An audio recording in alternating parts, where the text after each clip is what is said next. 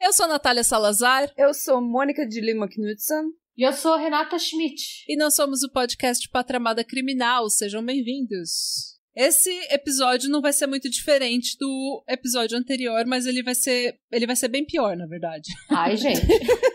Não vai ser diferente, mas vai ser bem pior. Vocês estão preparadas para injustiças e tragédia? Junte-se a nós, o Patramada Criminal. Onde você acha tudo que é sofrimento e miséria no mundo. Todas as injustiças reunidas. É a, do- é a dose semanal de tragédia, deboche e palavras pronunciadas de forma errada. Mas é bom rir das desgraças de vez em quando. Bom, gente, então, sem mais delongas, vamos já continuar, porque esse, esse esse episódio é a continuação do episódio da semana passada, onde a gente começou a contar a história do trio de West Memphis. Se você não ouviu, você vai ficar bem perdido, então eu sugiro que você volte e ouça aquele episódio.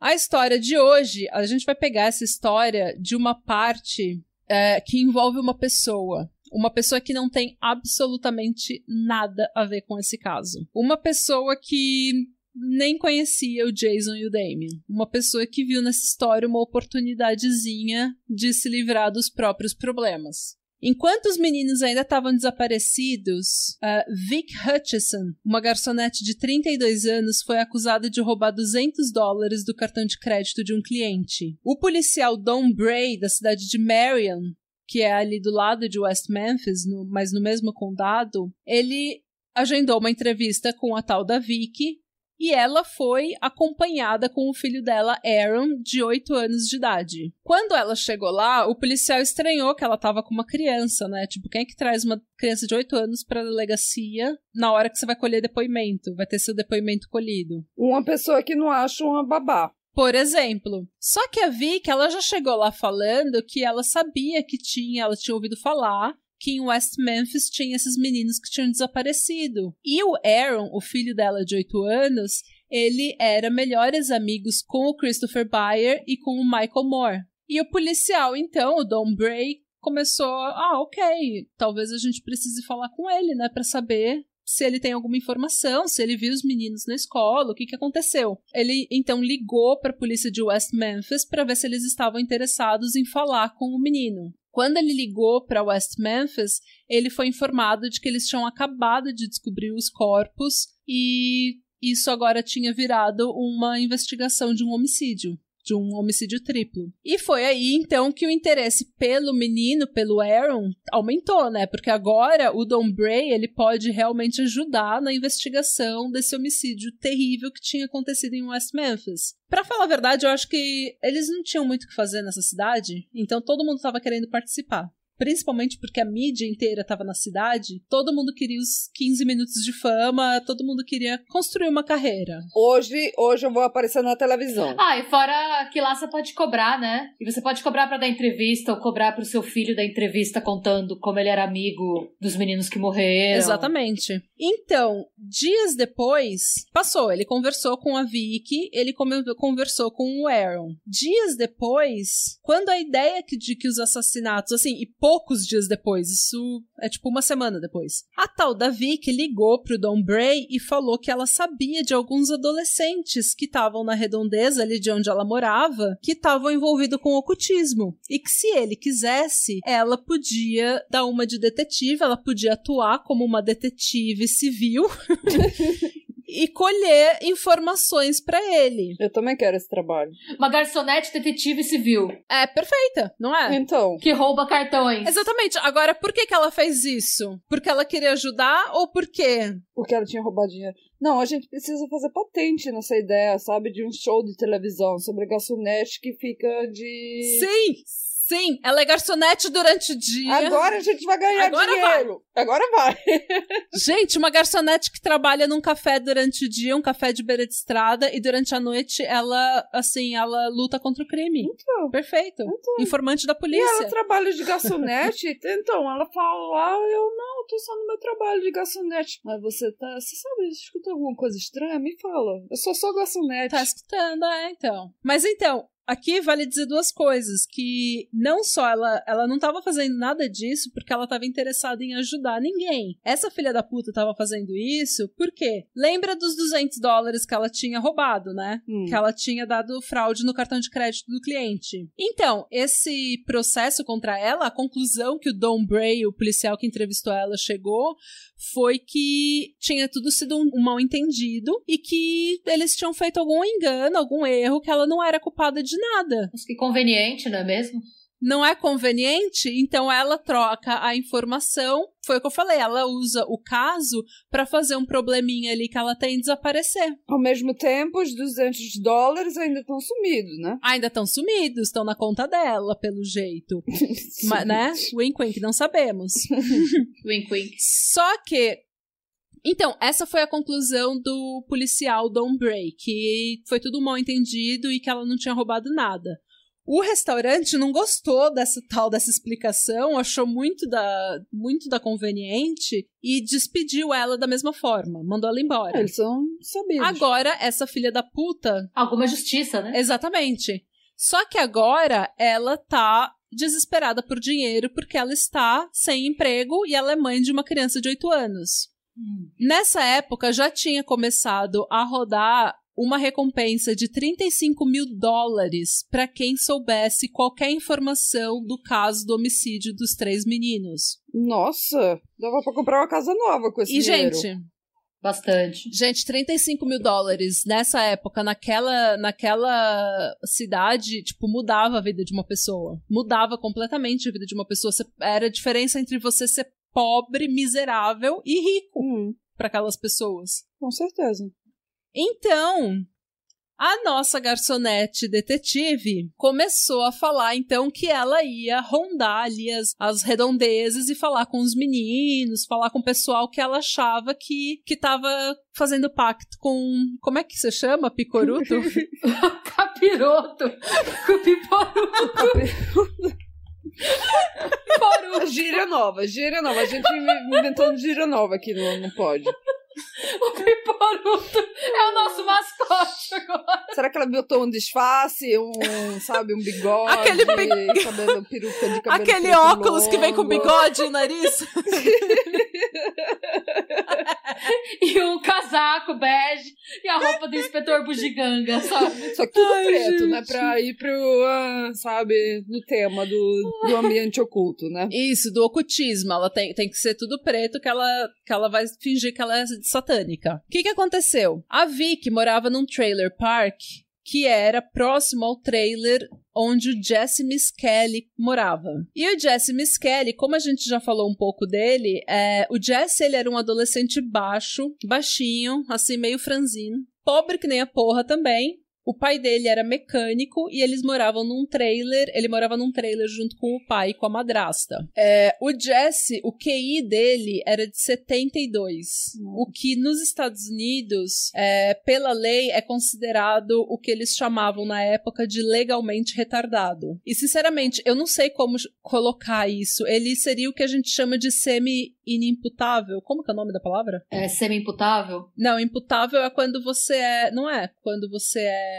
responsável? Peraí. Não, semi-imputável é quando você é mais. Você Mais ou menos. tem consciência, acho que, do que é certo ou errado. Isso, isso. Só que você não tem total entendimento do que você faz. Entendeu? Das consequências do que você faz. né? Isso. Então, ele era o que na época eles chamavam de legalmente retardado. Hoje em dia a gente chama de semi-imputável e a gente evita usar a palavra retardado, né, gente? Mas dá, dá muita dó do Jesse porque.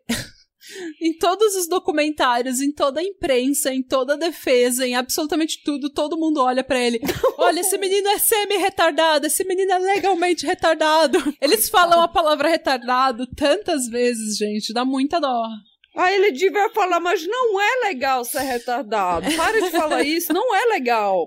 E o melhor é que assim, você tá numa situação em que tem uma garçonete detetive fingindo que é satânica, que mora no trailer, e o retardado é o menino que não fez Exatamente. nada. Ele só tá lá. Não, o menino, e assim. Ai, que série. Ai, eu assisti essa série de televisão, viu? E assim, mas é, ele que é, o, ele que é o problema, entendeu? Tem essa garçonete louca, mas ele que é o problema. Mas então, o Jesse, ele. Então, ele era filho desse mecânico e ele e o pai dele tinham uma, um relacionamento relativamente bom. E no, no Paraíso Perdido, nos documentários, dá pra ver, o pai dele realmente ficou do lado dele o tempo todo e realmente amava muito ele.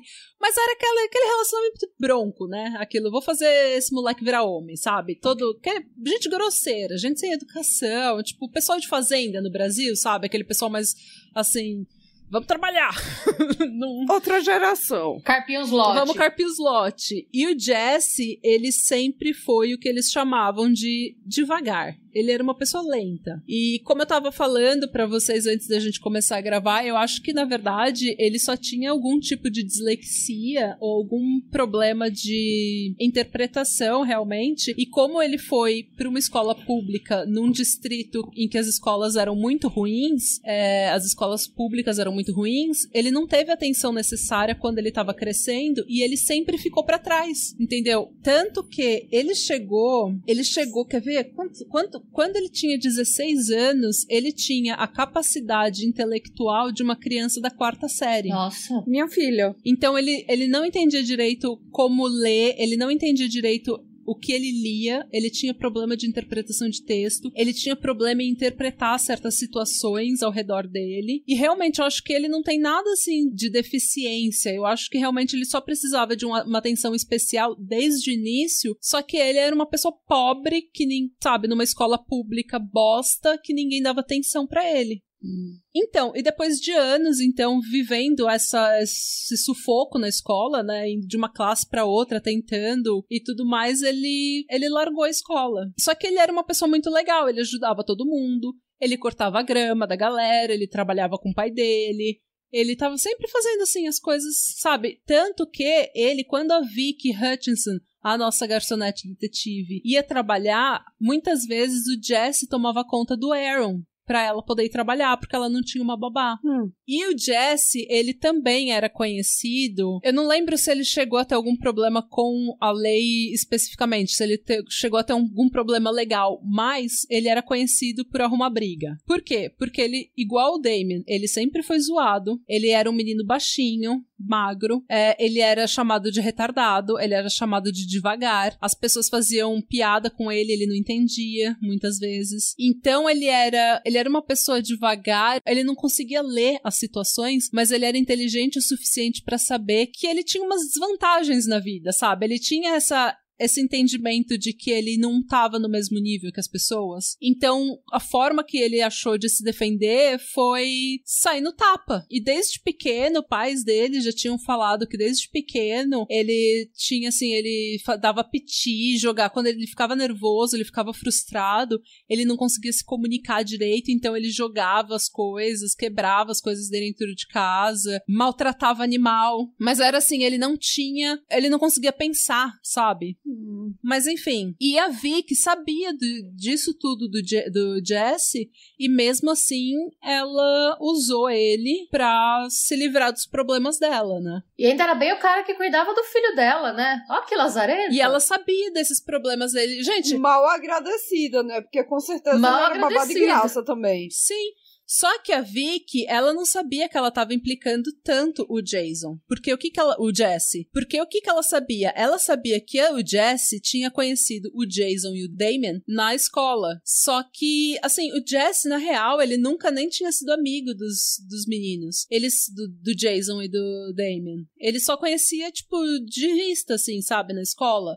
Sabiam quem eram, mas não, não eram assim amigos, não conhecia a fundo. Uh, só que a, Je a Vicky, então, sabia que eles se conheciam o suficiente para ela chegar e falar: Então, esses meninos aí que desapareceram, você ouviu falar essa história aí, né? E o Jesse, ah, eu ouvi e tal, não sei o que, um caso estranho, né? E a Vicky começou a falar: você sabe que tem um pessoal falando que isso daí foi atividade satânica, né? Nessa hora, o Jason, o Jesse já sabia disso, porque a cidade inteira já estava comentando disso. Então, e daí ela falou assim: Você conhece alguém assim na sua escola, ou algum pessoal com quem você estudou que é satanista? E daí ele falou: Ah, sei lá, tem um menino aí, o Damon, que é, dizem que ele toma sangue. e dizem que ele é satanista. Dizem que ele é satanista e que ele bebe sangue. Ah, porque ele tomou o sangue do braço do menino no reformatório. Deve ter chegado a fofoca, né? Deve ter chegado a fofoca, né? Porque cidade pequena. E se assim, cidade Sim, pequena. é Eles estão trocando, misturando. Eles estão misturando vampiro com satanista. Eles- é- meu, Ai, tá Eles jogam bagunça, tudo viu? na parede, o que colar, colou, sabe? Então, assim. É. E daí o Jesse, né, muito inocente, falou: Ah, então tem esse menino Damien tal, que dizem que é satanista, o pessoal fala que ele bebe sangue, é, e eu não gosto. O, o Jesse, na real, nem gostava do Damien, porque o Damien era uma mala, se achava mais inteligente que todo mundo. E o Jesse, coitado, tava num nível muito inferior à, à média em termos de intelecto. Tu- tudo que o Damien falava passava por cima da cabeça É, então, dele. ele nem. Ele mal ouvia. Enquanto isso, a mulher lá, né, se sentindo a detetive. Hum, abrindo o É, bloquinho. nossa, olha, tô, tô pegando todas as informações. Evidências. É, e daí essa Vicky, filha da puta, ela pega e fala assim: Eu tô afim do Damien. Você pode me apresentar ele? Era uma mãe de família? Tá afim, afim. Então, o Jesse falou: Ah, eu achei muito estranho que essa mulher de 32 anos estava interessada no Damien, mas assim, não é da minha conta.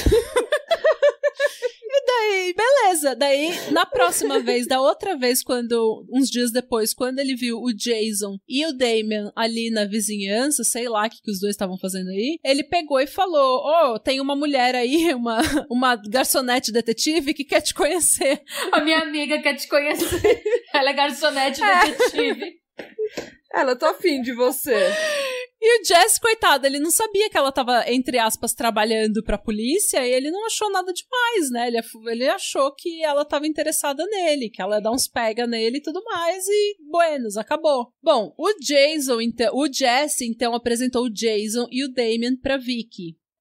Eles entraram no trailer, no trailer dela, falaram com ela, e 15 minutos depois, tipo, no máximo 15 minutos depois, a mãe do Damien foi pegar os moleques no trailer dela, que eles já tinham ligado e falado que eles estavam lá. Então, pelo que o Jesse sabe, esse foi o único encontro que ele teve, que o Damien e o Jason tiveram com a tal da Vicky, Vicky Detetive. É, só que, pra polícia, a Vicky contou uma outra história. Lembrando de novo, tem 35 mil dólares em jogo, que se ela der qualquer informação que pegue, que colhe, ela vai ganhar 35 mil dólares. Então a Vic falou, né, pra polícia que quando ela foi apresentada ao Damien, eles começaram um relacionamento, assim, um affair de oito dias. Durou pouco, durou pouquíssimo, mas foi assim. E foi algo platônico, porque ela nunca comeu um menino de 18 anos, né? Ela jamais faria isso. Mas foi uma coisa platônica. Ah, mas também aumentou, aumentou de 15 minutos pra 8 dias. Exatamente. Foi, ela espechou Entendeu? esse tempo, né? E ela falou que ele que ele contou pra ela durante esses oito dias, ele contou que ele tinha sido interrogado pela polícia e, e daí ela perguntou assim, e por que que você foi interrogado? Daí ele olhou pra ela e falou, porque eu sou maligno. Mas, mas, mano, assim, supondo que, tipo, sei lá, que eles realmente tenham começado um relacionamento platônico. Oi, tudo bem? Prazer, prazer. Eu sou maligno, Eu satanista. sou maligno. Gente, não, né? tipo, em oito dias, esse, entre aspas, esse menino de 18 anos, que entre aspas é satanista e tem um triplo homicídio de três crianças de 8 anos nas costas, ele vai sair contando, assim, pra essa mulher que ele acabou de conhecer, claro. Faz É sentido. que ela é especial, ela é uma garçonete Ah, detetive. Mas ela, ela, ela, ela é uma garçonete Muito detetive boa. muito boa, né? Ela sabe, sabe fazer o trabalho dela muito bem. Mas então, e daí, aí é que a coisa começou a pegar, porque agora ela entrou, sabe quando você conta uma mentirinha, essa mentira vai crescendo até não poder mais, daí você tem que, tipo, você tem que continuar mentindo? Foi o que ela fez, entendeu? Ela continuou mentindo. E, tipo, daí ela pegou gosto pela coisa e não parou também. Ela continuou falando que o Damien tinha contado para ela detalhes de que ele era satanista, e ela falou ela falou. Tananana, onde é que eu tô? Perdi. Então, ela falou pro policial que uma bela noite, no dia 19 de maio, o Damien pegou ela num Ford Escort vermelho e o Jesse tava no carro também. E eles foram para um Esbat. O que, que é isso? O quê? Um Esbat. O que é isso? O Esbat é uma festa satânica onde os jovens ficam se catando em orgias homossexuais e usando drogas. Nossa, tem um nome pra isso? Ou tipo, Ai, eu sou satanista e nunca ninguém me convidou pra isso. então, eu não sei de nenhum Esbat, mas pelo amor de Deus, me Tô me convida, sentindo gente. super excluída agora. Chama a gente. De novo, Ah. eu tô no é, arroba neta do Salazar. Me chama. E, e eu, com certeza, tô na igreja satânica errada. Ah, é, é, então, a Mônica nunca foi convidada para o Esbat. Nunca me convidaram pra nada assim Não. também, não. Não, então, é, a gente tá se sentindo bem Nossa. excluída. É porque a gente é velha, será, gente? Será que é porque a gente é tia? Talvez, talvez seja por causa que, talvez seja uma coisa que os jovens estejam fazendo e não... Ou é uma coisa restrita pra garçonetes detetives. Se você não é uma garçonete Ah, detetive, então. você não é convidado. É, então, Pode ser. talvez é esse... Ah, é verdade, é verdade. A gente não tem as quali- qualificações da, da Não, Vicky, né? Não, Não, não tem. Ai, gente, então. Mas então ela falou que o Damien pegou ela num Ford Escort vermelho. O Jesse estava no carro e eles foram todos juntos para o tal do Esbat. Chegando nesta festa satânica, ela viu que os membros da, da seita lá, os adolescentes, os jovens, os jovens, eles estavam todos, alguns deles, ou todos, estavam com as faces e os braços pintados de preto. Ah, muito popular mesmo com blackface e, e festa satânica, né? Exatamente. Blackface, porque satanista, além de ser satanista, é preconceituoso, a gente sabe, né? Aparentemente. Aqui. Todo mundo fala que eles pintam a cara não de preto. pode ser político, político correto. Ah, é politicamente incorreto. Será que não era um corpse paint, que nem o do black metal? Poderia ser, poderia ser. Mas aí é branco, né? Pra ficar parecendo um É, cadáver. e preto. Mas tem sim. os pretos também, É. o olho fica preto. De repente ela era meio Hum. daltônica, não sabemos. Hum. Ela era uma detetive garçonete da Autônica. Ouvintes, escute um episódio do black metal norueguês. A gente tá Isso, falando é- lá, o Death tinha um, um look dele. Episódio de número 7. Ah, Vai lá ouvir. É um ótimo episódio. Maravilhoso. Contado pela Mônica de Lima Knudsen. É muito bom, obrigada. Bem, então, essa história, gente, daí ela fala que ela, porque ela não é dessas coisas, né? Ela fala que ela chegou no Esbat e ficou muito assim, chocada, chocadíssima com o que os jovens estavam fazendo e falou que queria ir pra casa. E daí que o Damien então dirigiu ela até a casa dela e o Jesse ficou lá com os jovens. Nossa, se eu vou levar alguém pra uma orgia satânica, a pessoa fala que quer ir embora, deixa a pessoa lá, eu vou curtir minha orgia satânica. Eu também, gente, não me depilei à toa. Exatamente. Ai, amada, se você não gostou, fica ali no canto com a galera que não. Chama um Uber. Vai jogar, can... Vai jogar Tem- Candy Crush ali no canto. assexuais, vai pra lá. Mas então, a história dela é tão ridícula, gente, e a gente tá dando risada porque não tem cabimento. Nenhuma pessoa com em sã consciência consegue acreditar numa história dessa, vinda de uma pessoa que tem todos os motivos pra tentar dar uma história falsa pra polícia. Só que a polícia comprou essa história, entendeu? Tanto que assim, o Jerry Driver estava envolvido nesse esquema aí de de querer novo. é, enquadrar o Damien. O Steve Jones estava envolvido. Eles estão tudo envolvido aí com o Dan. Bra ah, como que é o nome dele? Don Bray. Eles estão tudo, eles estão tudo envolvido aí, todo mundo falando que os meninos são satanistas, então, né? E essa história é tão ridícula que tem, tem vários furos nessa história, mas o principal, gente, é que ninguém na família do Damien tinha um Ford Escort vermelho. Não, isso que eu também tava pensando, que ninguém tinha dinheiro pra comprar um carro. Não, e assim, o mais importante ainda é que o Damien não dirigia, ele não sabia dirigir. Não. E todo mundo na cidade sabia disso, porque tinha, tinha ficado meio que a marca dele, sabe? Ah, não, eu não dirijo. Por quê? Porque ele era pobre e não tinha dinheiro para comprar carro, igual as pessoas de 16 anos da escola dele. Hum. Daí, o ao invés de falar que ele não tinha dinheiro para comprar o carro, ele falava: Não, eu não dirijo. Eu não quero dirigir. Entendeu? É muito burguês mesmo. É, eu sou. É muito burguês, eu sou uma pessoa. É muito burguês eu sou você de ter um marxista. carro, né? É igual eu quando eu falei que eu não queria ir pra Salvador com a pessoal da, do terceiro ano porque eu não tinha pedido dinheiro pra minha mãe. Eu sabia que ela não tinha dinheiro. Daí eu falei, não, eu não quero ir pra Salvador.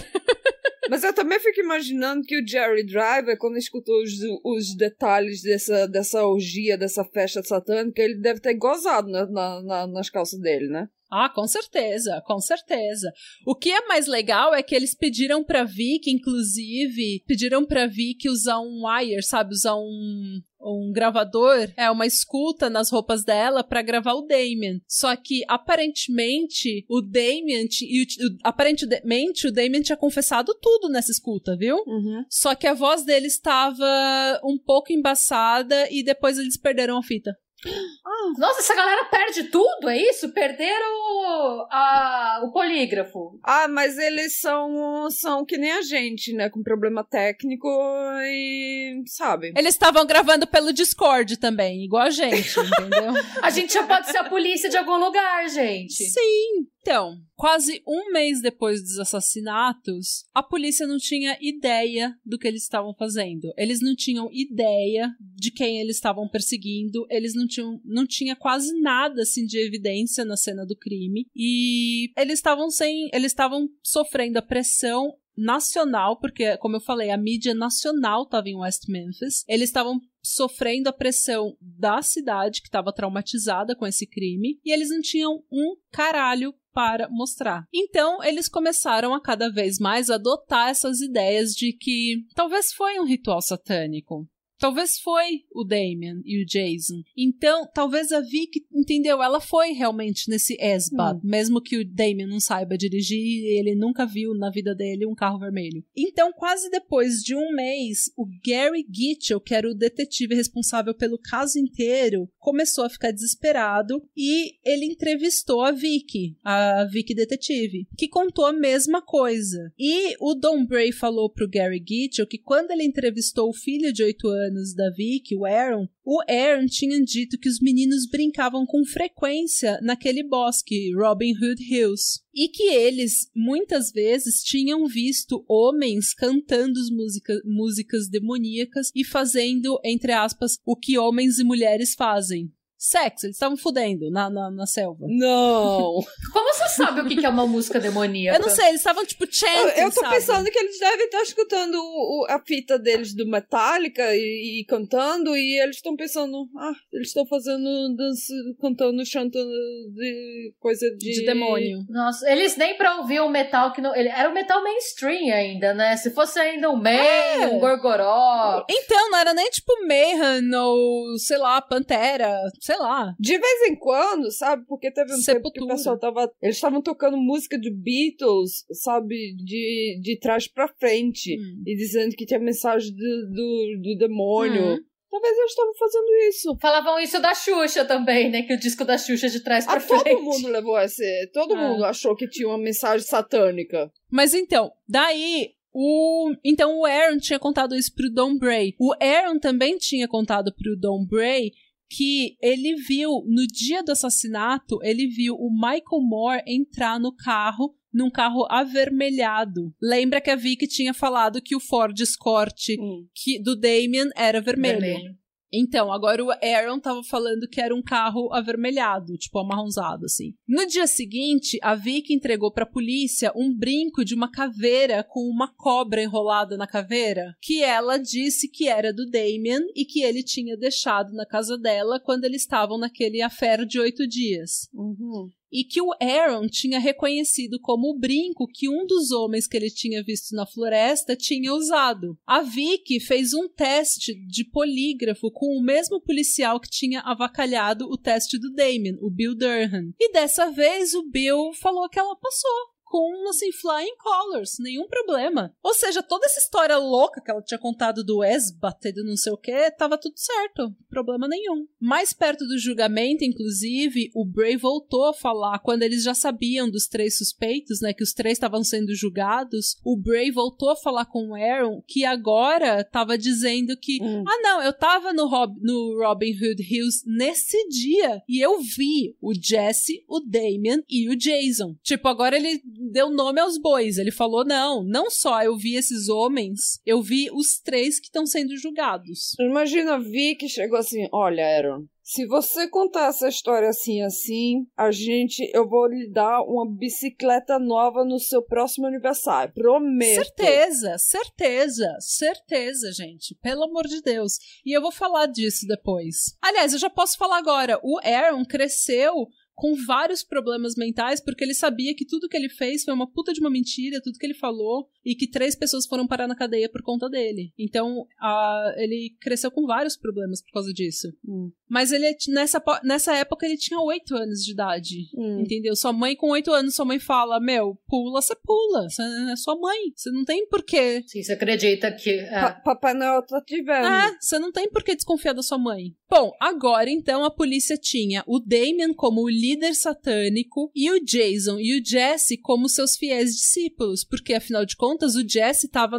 no Esba, então ele só podia ser discípulo ali do, do Damien, né, do líder satânico de West Memphis. Nenhuma das evidências físicas eram boas o suficiente tudo isso não passava de rumores, entendeu? E depoimento furado, uma história cheia de furo. Então a polícia começou a fechar no Jesse. E como Jesse sabia que existia uma recompensa de 35 mil dólares e que o pai dele, mecânico, precisava de uma caminhonete nova, quando os policiais foram questionar o Jesse, ele falou. O pai dele falou: Meu, vai, vai lá, e se você souber de alguma coisa, né, que eles possam usar, fala o que você sabe. Não tem problema nenhum, fala e de repente até a gente ganha uma caminhonete nova nessa história. E o Jesse não sabia que ele, o que estava acontecendo porque ele, ele só tinha apresentado a, a Vicky pro Damien. Ela, ele não sabia que ela estava trabalhando hum. com a polícia, ela não sabia, ele não sabia que os caras estavam achando que ele era amigo do Damien e que ele era um suspeito.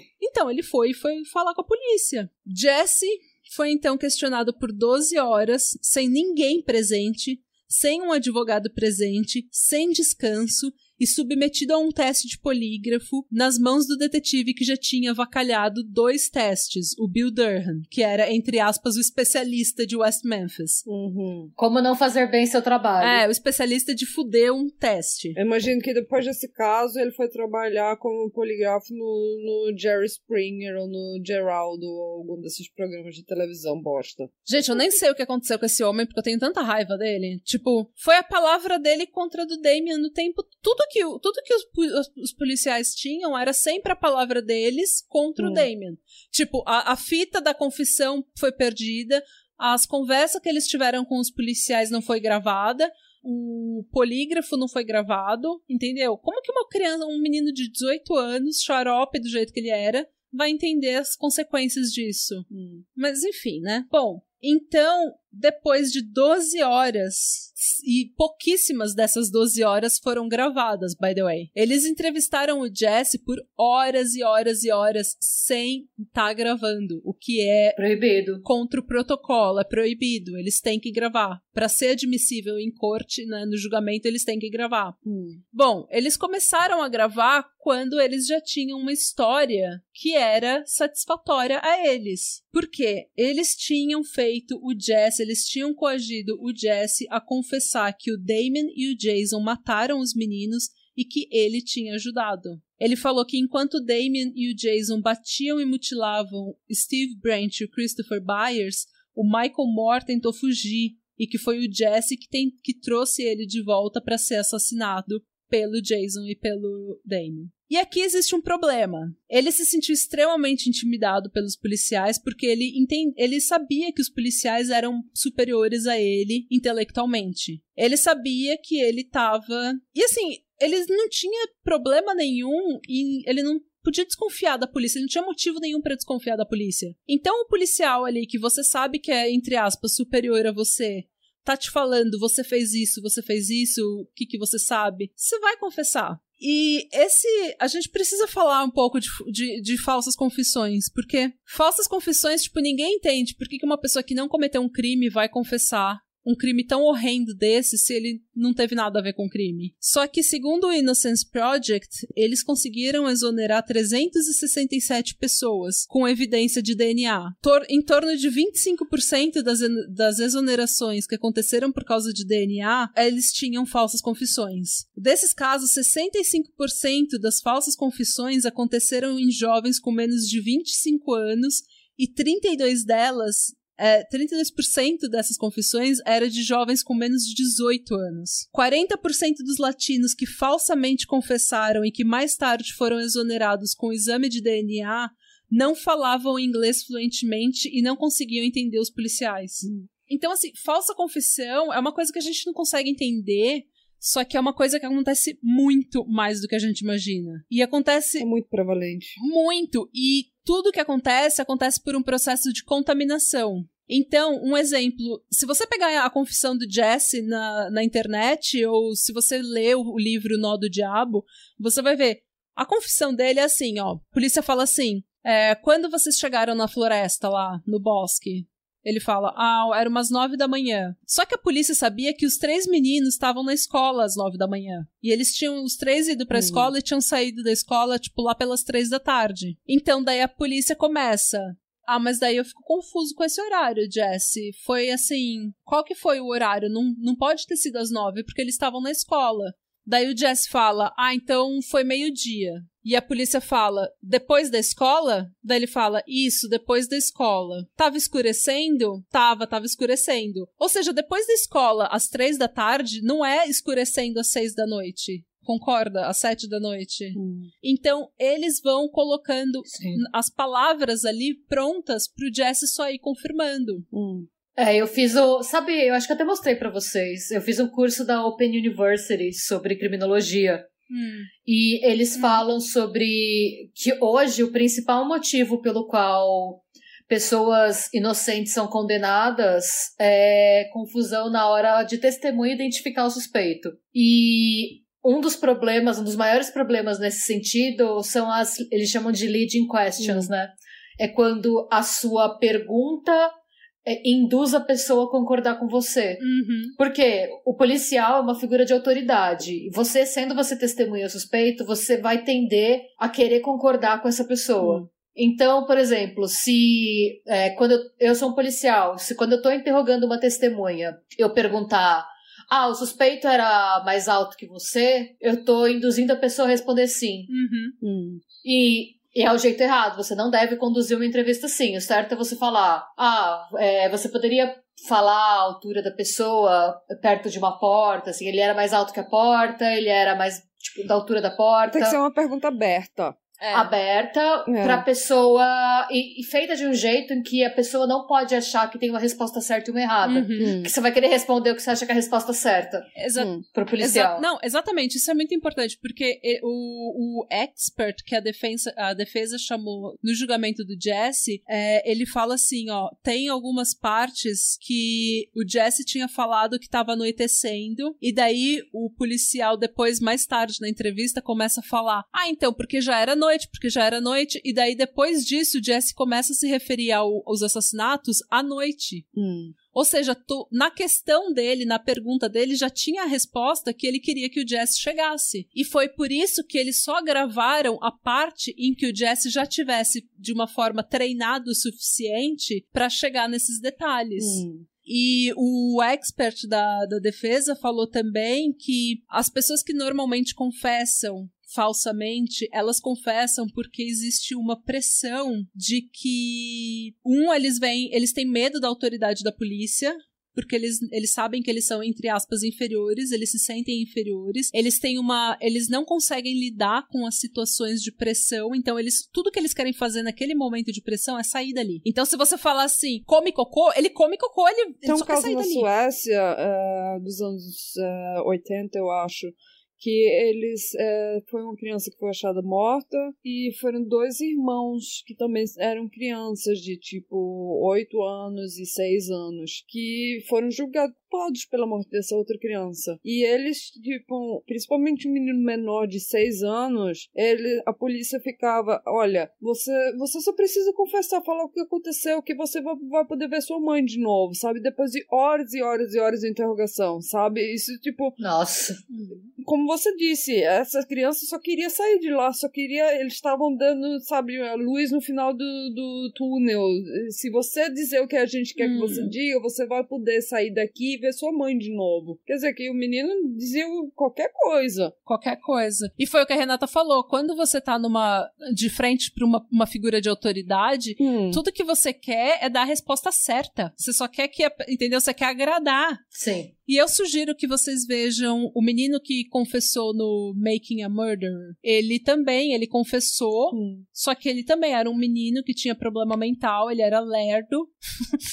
ele eles, pro, eles prometeram a ele que se ele, se ele confessasse, ele ia poder ver o WrestleMania. Olha a mentalidade dele. WrestleMania é o, sabe, é é, WrestleMania, é tipo o campeonato, né, de wrestling. Tipo é. a Copa do Mundo de wrestling. É, exatamente. E ele tava, sabe, a mentalidade dele era que ele queria ver esse WrestleMania que ia passar na televisão nesse dia, né? Era a única coisa hum. que ele hum. queria. Gente, para vocês terem uma ideia, essa é a parte que mais, assim, corta meu coração. O Jesse confessou que ele tinha ajudado a assassinar três meninos de oito anos e sexualmente mutilar três meninos de oito anos. Quando ele vai pra cadeia, quando eles levam ele pra cadeia, ele tava achando que ele ia sair. Ele não entendeu que ele tava fudido. Nossa. E daí o advogado dele, que é o, assim, o melhor advogado que você pode ter do seu lado, na verdade, o Dan Steedham. Ele chegou na cadeia, ele achou, ele era assim um public defensor, ele era o advogado público que a corte, né, o julgamento te dá se você não tem condições de pagar um advogado privado. Hum. Advogado nos Estados Unidos, assim como em qualquer lugar, é extremamente caro. E se você não tem condições de pagar, o que muita gente não tem, você tem que fazer com esse advogado que ganha. Na época, o Dan ganhava 19 dólares por hora. Hum que é tipo um pouco acima, é tipo bem pouco acima do, do, do mínimo, né? É tipo esses, esses advogados que, que, que são uh, que, que trabalham nisso, eles são geralmente acabam de sair de, dos estudos de, de advogado e, e eles pegam esses casos para ganhar experiência, para uhum. sabe, para ter como é que se chama, um CV, um, um currículo para mostrar para poder ganhar trabalho pago em uma empresa, uma firma de advogado privado. Exatamente. E eles são assim, eles têm, muitas vezes, tipo, tem 50, 60 casos na, na mesa do cara. Hum. E eles tinham o budget do Dan para esse caso, para assim fazer qualquer investigação, era de mil dólares. Mil dólares não é nada para fazer uma investigação.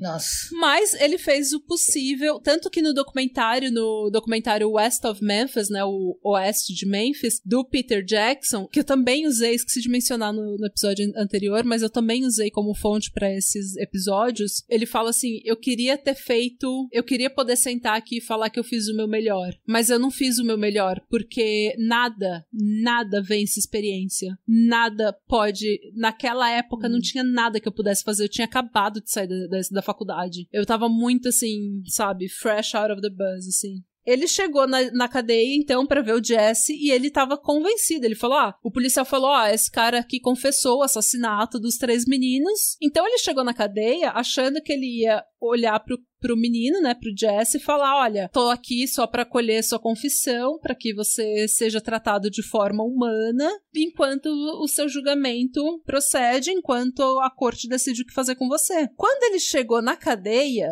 ele começou a conversar com o Jesse, e o Jesse imediatamente confessou de novo. Então, só que daí o, o Dan tava olhando assim para a confissão que ele tinha impressa na mão dele e para a confissão que o Jesse estava dando, e era uma confissão completamente diferente. E daí o Dan falou: Você pode me contar essa história de novo? E ele começou a confessar de novo. E essa era uma terceira confissão. Era uma terceira história, porque ele já não lembrava dos detalhes que ele tinha dado para a polícia. Hum. E o que mais me corta o coração, como eu falei, o Jesse, coitado, ele é chamado de retardado o tempo todo. Todo mundo fala que ele é lerdo. Hum. Mas o que mais me cortou o coração foi que o Dan, ele escreve assim, no livro Nó do Diabo, tá, o depoimento dele, ele fala: "Eu fui de volta pra cadeia e falei: "Jesse, você tem que me dizer, foi você ou não?" Daí ele falou: "Não. E por que que você confessou?" Porque eu não queria ir pra cadeia, pra cadeira elétrica. O pior de tudo é que nessas conversas ele começou a entender que o Jesse não tinha ideia do que um advogado fazia. Ele sabia que existia advogados, só que ele fala aqui, ó, ele não entendia o conceito de advogado. Para ele, um advogado era só mais um policial, hum. uma pessoa que estava ali para mandar ele para cadeia. Então ele não quis nem falar comigo na hora. E o que mais me chocou, segundo o Dan, ele fala o que mais me chocou que essa criança, que me provou que essa criança era assim completamente semi-imputável, é que Nessa época, o Bill Clinton, que era governador do Arkansas, tinha acabado de virar presidente e todo mundo conhecia o Bill Clinton. Todo mundo no Arkansas conhecia o Bill Clinton, menos o Jesse. Ele não tinha ideia de, de quem o Bill Clinton era. Não. Não tinha ideia, não sabia. Nossa. Então, assim, como eu falei, eu tenho bastante pena, assim, do Jesse, gente. Mas, com a confissão do Jesse na mão, agora eles podiam finalmente prender o Damien e o Jason. E quando perguntado se me dá uma nota de 0 a 10 o quão certo você tá de que foram realmente o Damien, o Jason e o Jesse, e o Gary Gitchell, que era o detetive responsável, falou 11. Uau! Os julgamentos então começaram em 1994 Damien e Jason foram julgados juntos e Jesse foi julgado separadamente. O primeiro julgamento foi o do Jesse, e o Dan tentou de todas as formas falar que a, a confissão dele foi coagida, porém o Gary Gitchell falou que não, que ele tinha sido tratado de forma muito justa e correta e que a confissão dele era legítima, que ele tinha só se confundido em alguns detalhes. Aham. E o Jesse foi condenado à prisão perpétua, mais 40 anos de prisão, porque a prisão perpétua foi pela morte do Michael Moore, que ele falou que foi que ele trouxe de volta para ser morto, e os 40 anos por ter auxiliado então na morte do Christopher Byers e do Steve Branch. A promotoria então disse o seguinte: que se ele testemunhasse contra o Damien e o Jason, ele teria sentença reduzida. Ele tem uma cabecinha, tadinho, tão assim inocente, sem malícia, que quando ele foi, ele entrou no carro de polícia para ser levado do julgamento para prisão, ele começou a confessar para os policiais no carro. Oh, meu Deus. Ele tava desesperado, porque ele, ele, ele é um menino de 17 anos que acabou de pegar prisão perpétua mais 40 anos. E daí a promotoria fala: Meu, se você confessar, se você falar contra, uh, testemunhar contra o Jason e o Damon, a gente te dá uma sentença reduzida. Ele entrou no carro e começou a falar. Tipo, ele achou que. Porque mandaram ele fazer. Ele achou que esse era o procedimento. E Assim, outra coisa que mostra, que nem você falou, mandaram ele fazer, no documentário dá pra ver o pessoal gritando: é, Jesse, Jesse, por que, que você tava de cabeça baixa o tempo todo? Como se fosse assim, tipo, ah, esse menino foi. Ele é tão culpado, tão filho da puta, tão psicopata, que ele nem teve a coragem de levantar a cabeça para olhar a gente no olho. Hum. E o Jason fala: Poxa, eu mantive minha cabeça baixa o tempo todo porque mandaram eu manter minha cabeça baixa. Ai. Nossa, gente. Então alguém, alguém falou: olha, quando tiver no julgamento, você abaixa a cabeça. fica quieto, abaixa a cabeça, entendeu? E ele, ele não levantou a cabeça, gente. Nossa. Ele fez exatamente o que mandaram ele fazer. Tadinho. Ele é muito. Ele, ai, gente, olha, eu, eu sou super protetora, assim, do, do, do Jesse, porque realmente me dá ah, muito. Olha, muito o que eu sei dele. mais dessa história é mais sobre o Jesse, porque, assim, que me dá mais pena é ele, porque o coitado não, não sabia, não, sabe? Não tinha nem noção do que estava acontecendo junto dele. Ele foi totalmente não. manipulado para fazer o caso da polícia. Muito, muita pena dele, viu? E assim, quando a, a promotoria se aproximou de novo e falou: olha, é, se você testemunhar no julgamento do Damien e do Jason, a gente vai reduzir a sua pena. Mas no final das contas, ele voltou atrás porque o pai dele falou: Jesse, se você fizer isso e é uma mentira, você vai sair da cadeia, mas você vai ter que viver a vida inteira com a consciência de que você mandou duas pessoas inocentes pra cadeia. Então ele recantou e falou que não, não quis, assim, não, não quis testemunhar. E daí, fudeu. Por quê? Sem a confissão do Jesse, porque o Jesse tinha que testemunhar em pessoa no julgamento do Damien e do Jason para que a, a, confissão dele fosse ouvida. Hum. Porque sem essa, esse testemunho em pessoa, eles não podiam usar a confissão dele no julgamento contra o Damien e contra o Jason. Hum. Então, daí, a promotoria viu que o Jesse não ia testemunhar e eles tinham perdido a principal prova contra os dois. Eles falaram: fudeu, fudeu de vez. Agora a gente vai precisar dos nossos pulos, porque a gente precisa de provas concretas. Hum. E foi aí, então, que colhendo depoimentos, eles começaram a tentar investigar, porque também o Jason já tinha sido. O, desculpa, o Jesse já tinha sido coagido a falar que eles tinham sido. Os meninos tinham sido mutilados com uma faca. E na autópsia, é, tinha uma marca. Se você pegar uma, uma faca de serra, tipo uma faca de pão, hum.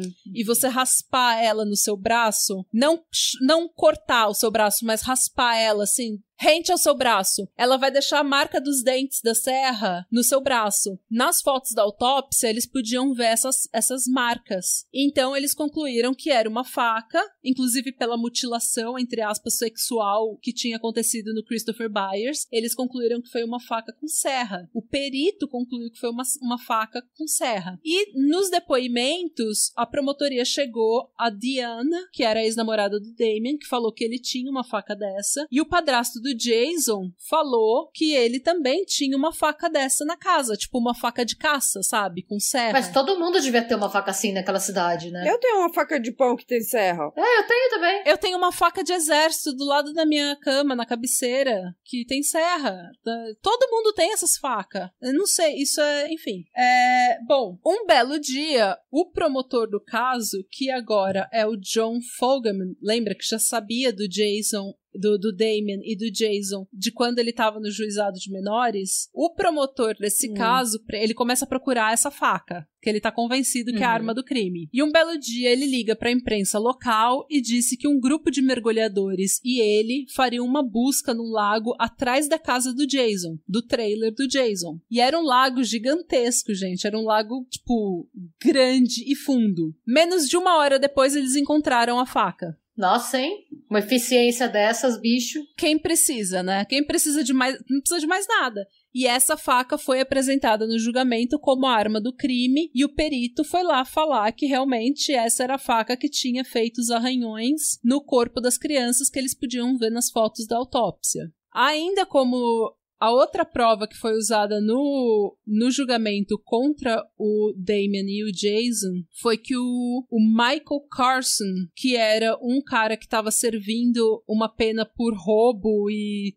e droga, uma coisa assim, na penitenciária, na cadeia onde o Jason ficou esperando o julgamento, ele falou que ele tinha informações sobre o caso. E ele falou que na cadeia o Jason confessou para ele que ele lembra de desmembrar as crianças, né, é, mutilar sexualmente as crianças, sugar o sangue do pênis do Christopher Byers e colocar os testículos dele na boca. Na boca. Na própria na, boca. O Jason. Na boca de quem? Ele falou que o Jason confessou que ele tinha pegado o pênis do Mike Byers, sugado o sangue do pênis e colocado os testículos na boca. E que ele fez isso pra, como um ritual satânico. É, porque a confissão de cadeia sempre é muito, sabe, muito confiável. Confiável, confiável né? exatamente. Não só é confiável, como é...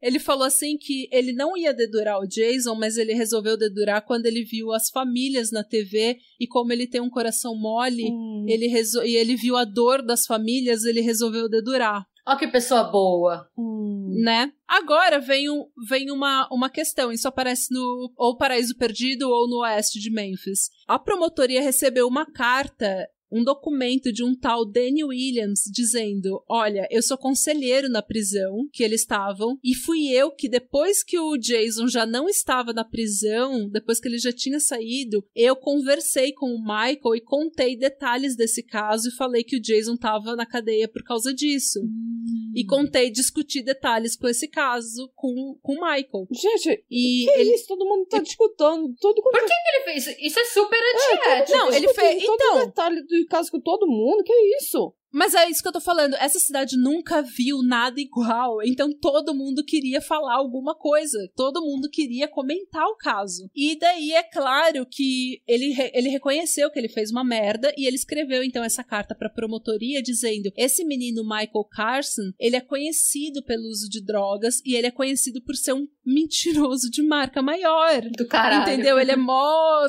preso de Taubaté. Hum. Então. Então, ele não é uma testemunha confiável. Confiável. A promotoria, muito, assim, né? Muito esperta que foi, ignorou tudo isso e nunca falou pro júri que o Michael tava dando um testemunho que não era confiável. Hum. Conveniente, não é mesmo? Muito conveniente, né? Mas a maior evidência, gente, a maior evidência nesse caso, não, não tinha assim, não tinha faca, não tinha nada que você pudesse falar, não tinha confissão que fosse tão chocante contra a maior evidência, a maior arma da promotoria, que era manipular o júri acreditar que tudo isso foi feito por um ritual satânico. Tudo isso foi feito para beber o sangue dos meninos, para sacrificar eles para Satã. Por quê? Porque sem isso, sem o satanismo, todas essas provas que eles tinham eram extremamente fracas e nenhum júri ia condenar esses meninos. Só que daí então eles chamaram um tal. Preparem-se que lá vem. Ai, meu Deus. Respira eles chamaram um expert em ocultismo, chamado Dale Griffiths, que ficou sabendo de Damien Eccles um ano antes dos assassinatos, quando um tal Jerry Driver mandou umas fotos e mandou umas pichações que estavam acontecendo em West Memphis para ele a, é, analisar e ver que atividade satânica que era essa em West uhum. Memphis. Gente, esse Jerry Driver, ele precisava transar. Eu não sei. Eu, ele, eu acho que é Gente, isso. Com certeza, porque ele tá levando esse, esse trabalho muito a sério. Mandando fotos de, de rabisco em parede pra, pra esperto de ocultismo, pelo amor de Deus. Gente, ele é obcecado pelo é. Damien. Ele é obcecado. Eu acho que ele tinha, eu acho que ele tinha uma tara sexual pelo Damien, porque eu nunca é vi. É bem possível. É, eu também fico pensando, sabe? Eu American Beauty, vi. que ele é. era, na verdade, gay e tava morrendo de vontade de, de, de fuder o Damien. Ele queria muito ser convidado pra surgir satanista. é, pro esbat. Com certeza. A gente tá se sentindo excluída, mas imagina o Jerry. Ai, não, gente. Ai, uh, ai, não.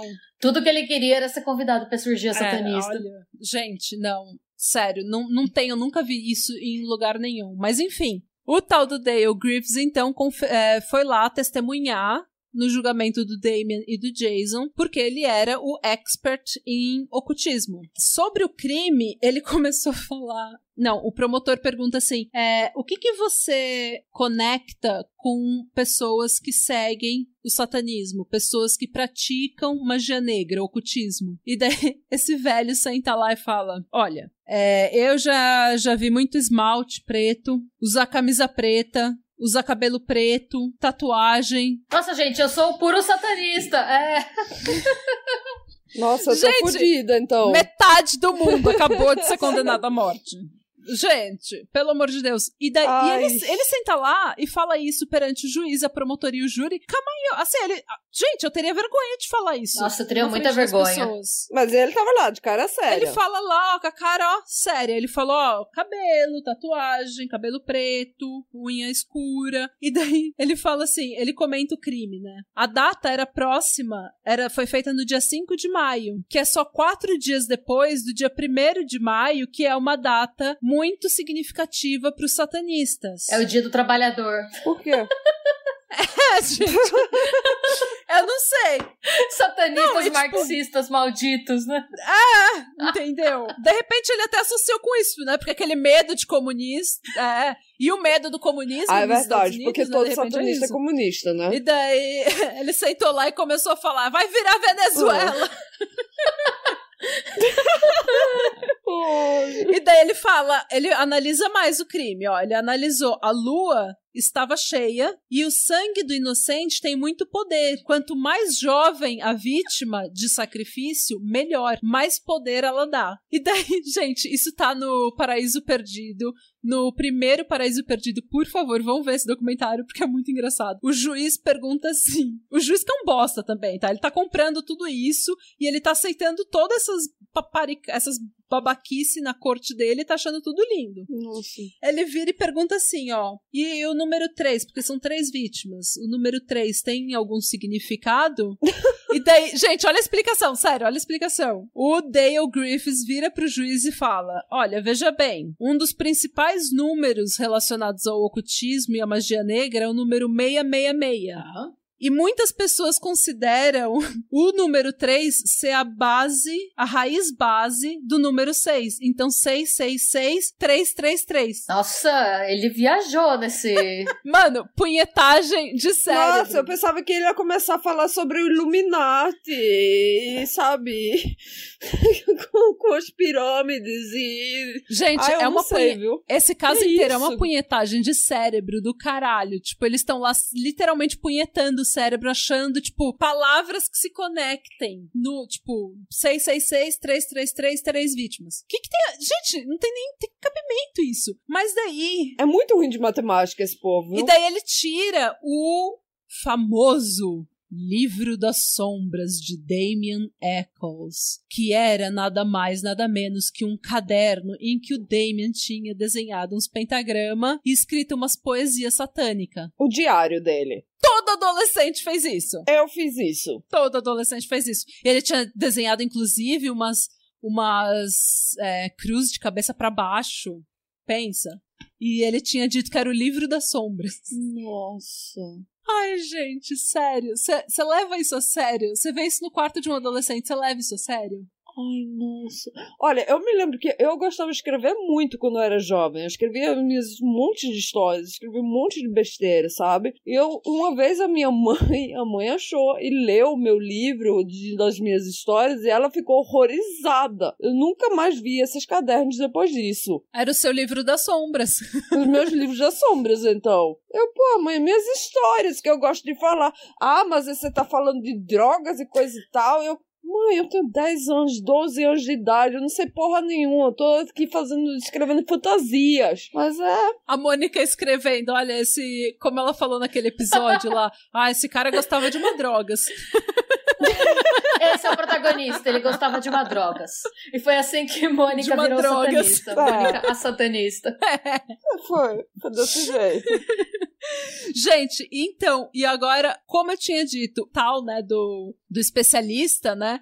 Falou que ele tinha observado que essas pessoas usavam muita roupa preta. Então a promotoria tira, porque lembrando, o caso contra o Jason é extremamente fraco. Eles tiram, então, a, não sei, do cu essa informação, mas eles falam que no guarda-roupa do Jason ele tinha nada mais, nada menos que 11 camisetas pretas. Isso é uma evidência? Gente, é, é Ninguém tá procurando sangue na camiseta, ninguém tá procurando nada, né? Eles estão só contando Não. as camisetas. Ai, gente. As camisetas pretas. Olha, eu tinha uma época que eu usava tanta roupa preta, sabe? Que, que se eu achar, se eu quisesse achar um, um, um top ou uma camiseta, que, sabe, específica, eu passava meia, meia hora só pra achar, porque tudo era preto, sabe? Aí eu tinha que tirar tudo e ver tudo antes de achar o que eu tava procurando. É tipo o meu guarda-roupa hoje. Essa época foi semana assim. passada pra mim. É. Tudo meio preto aqui. Gente, é melhor. é, não aparece estar amassado. Os pelos dos meus gatos não aparecem na blusinha.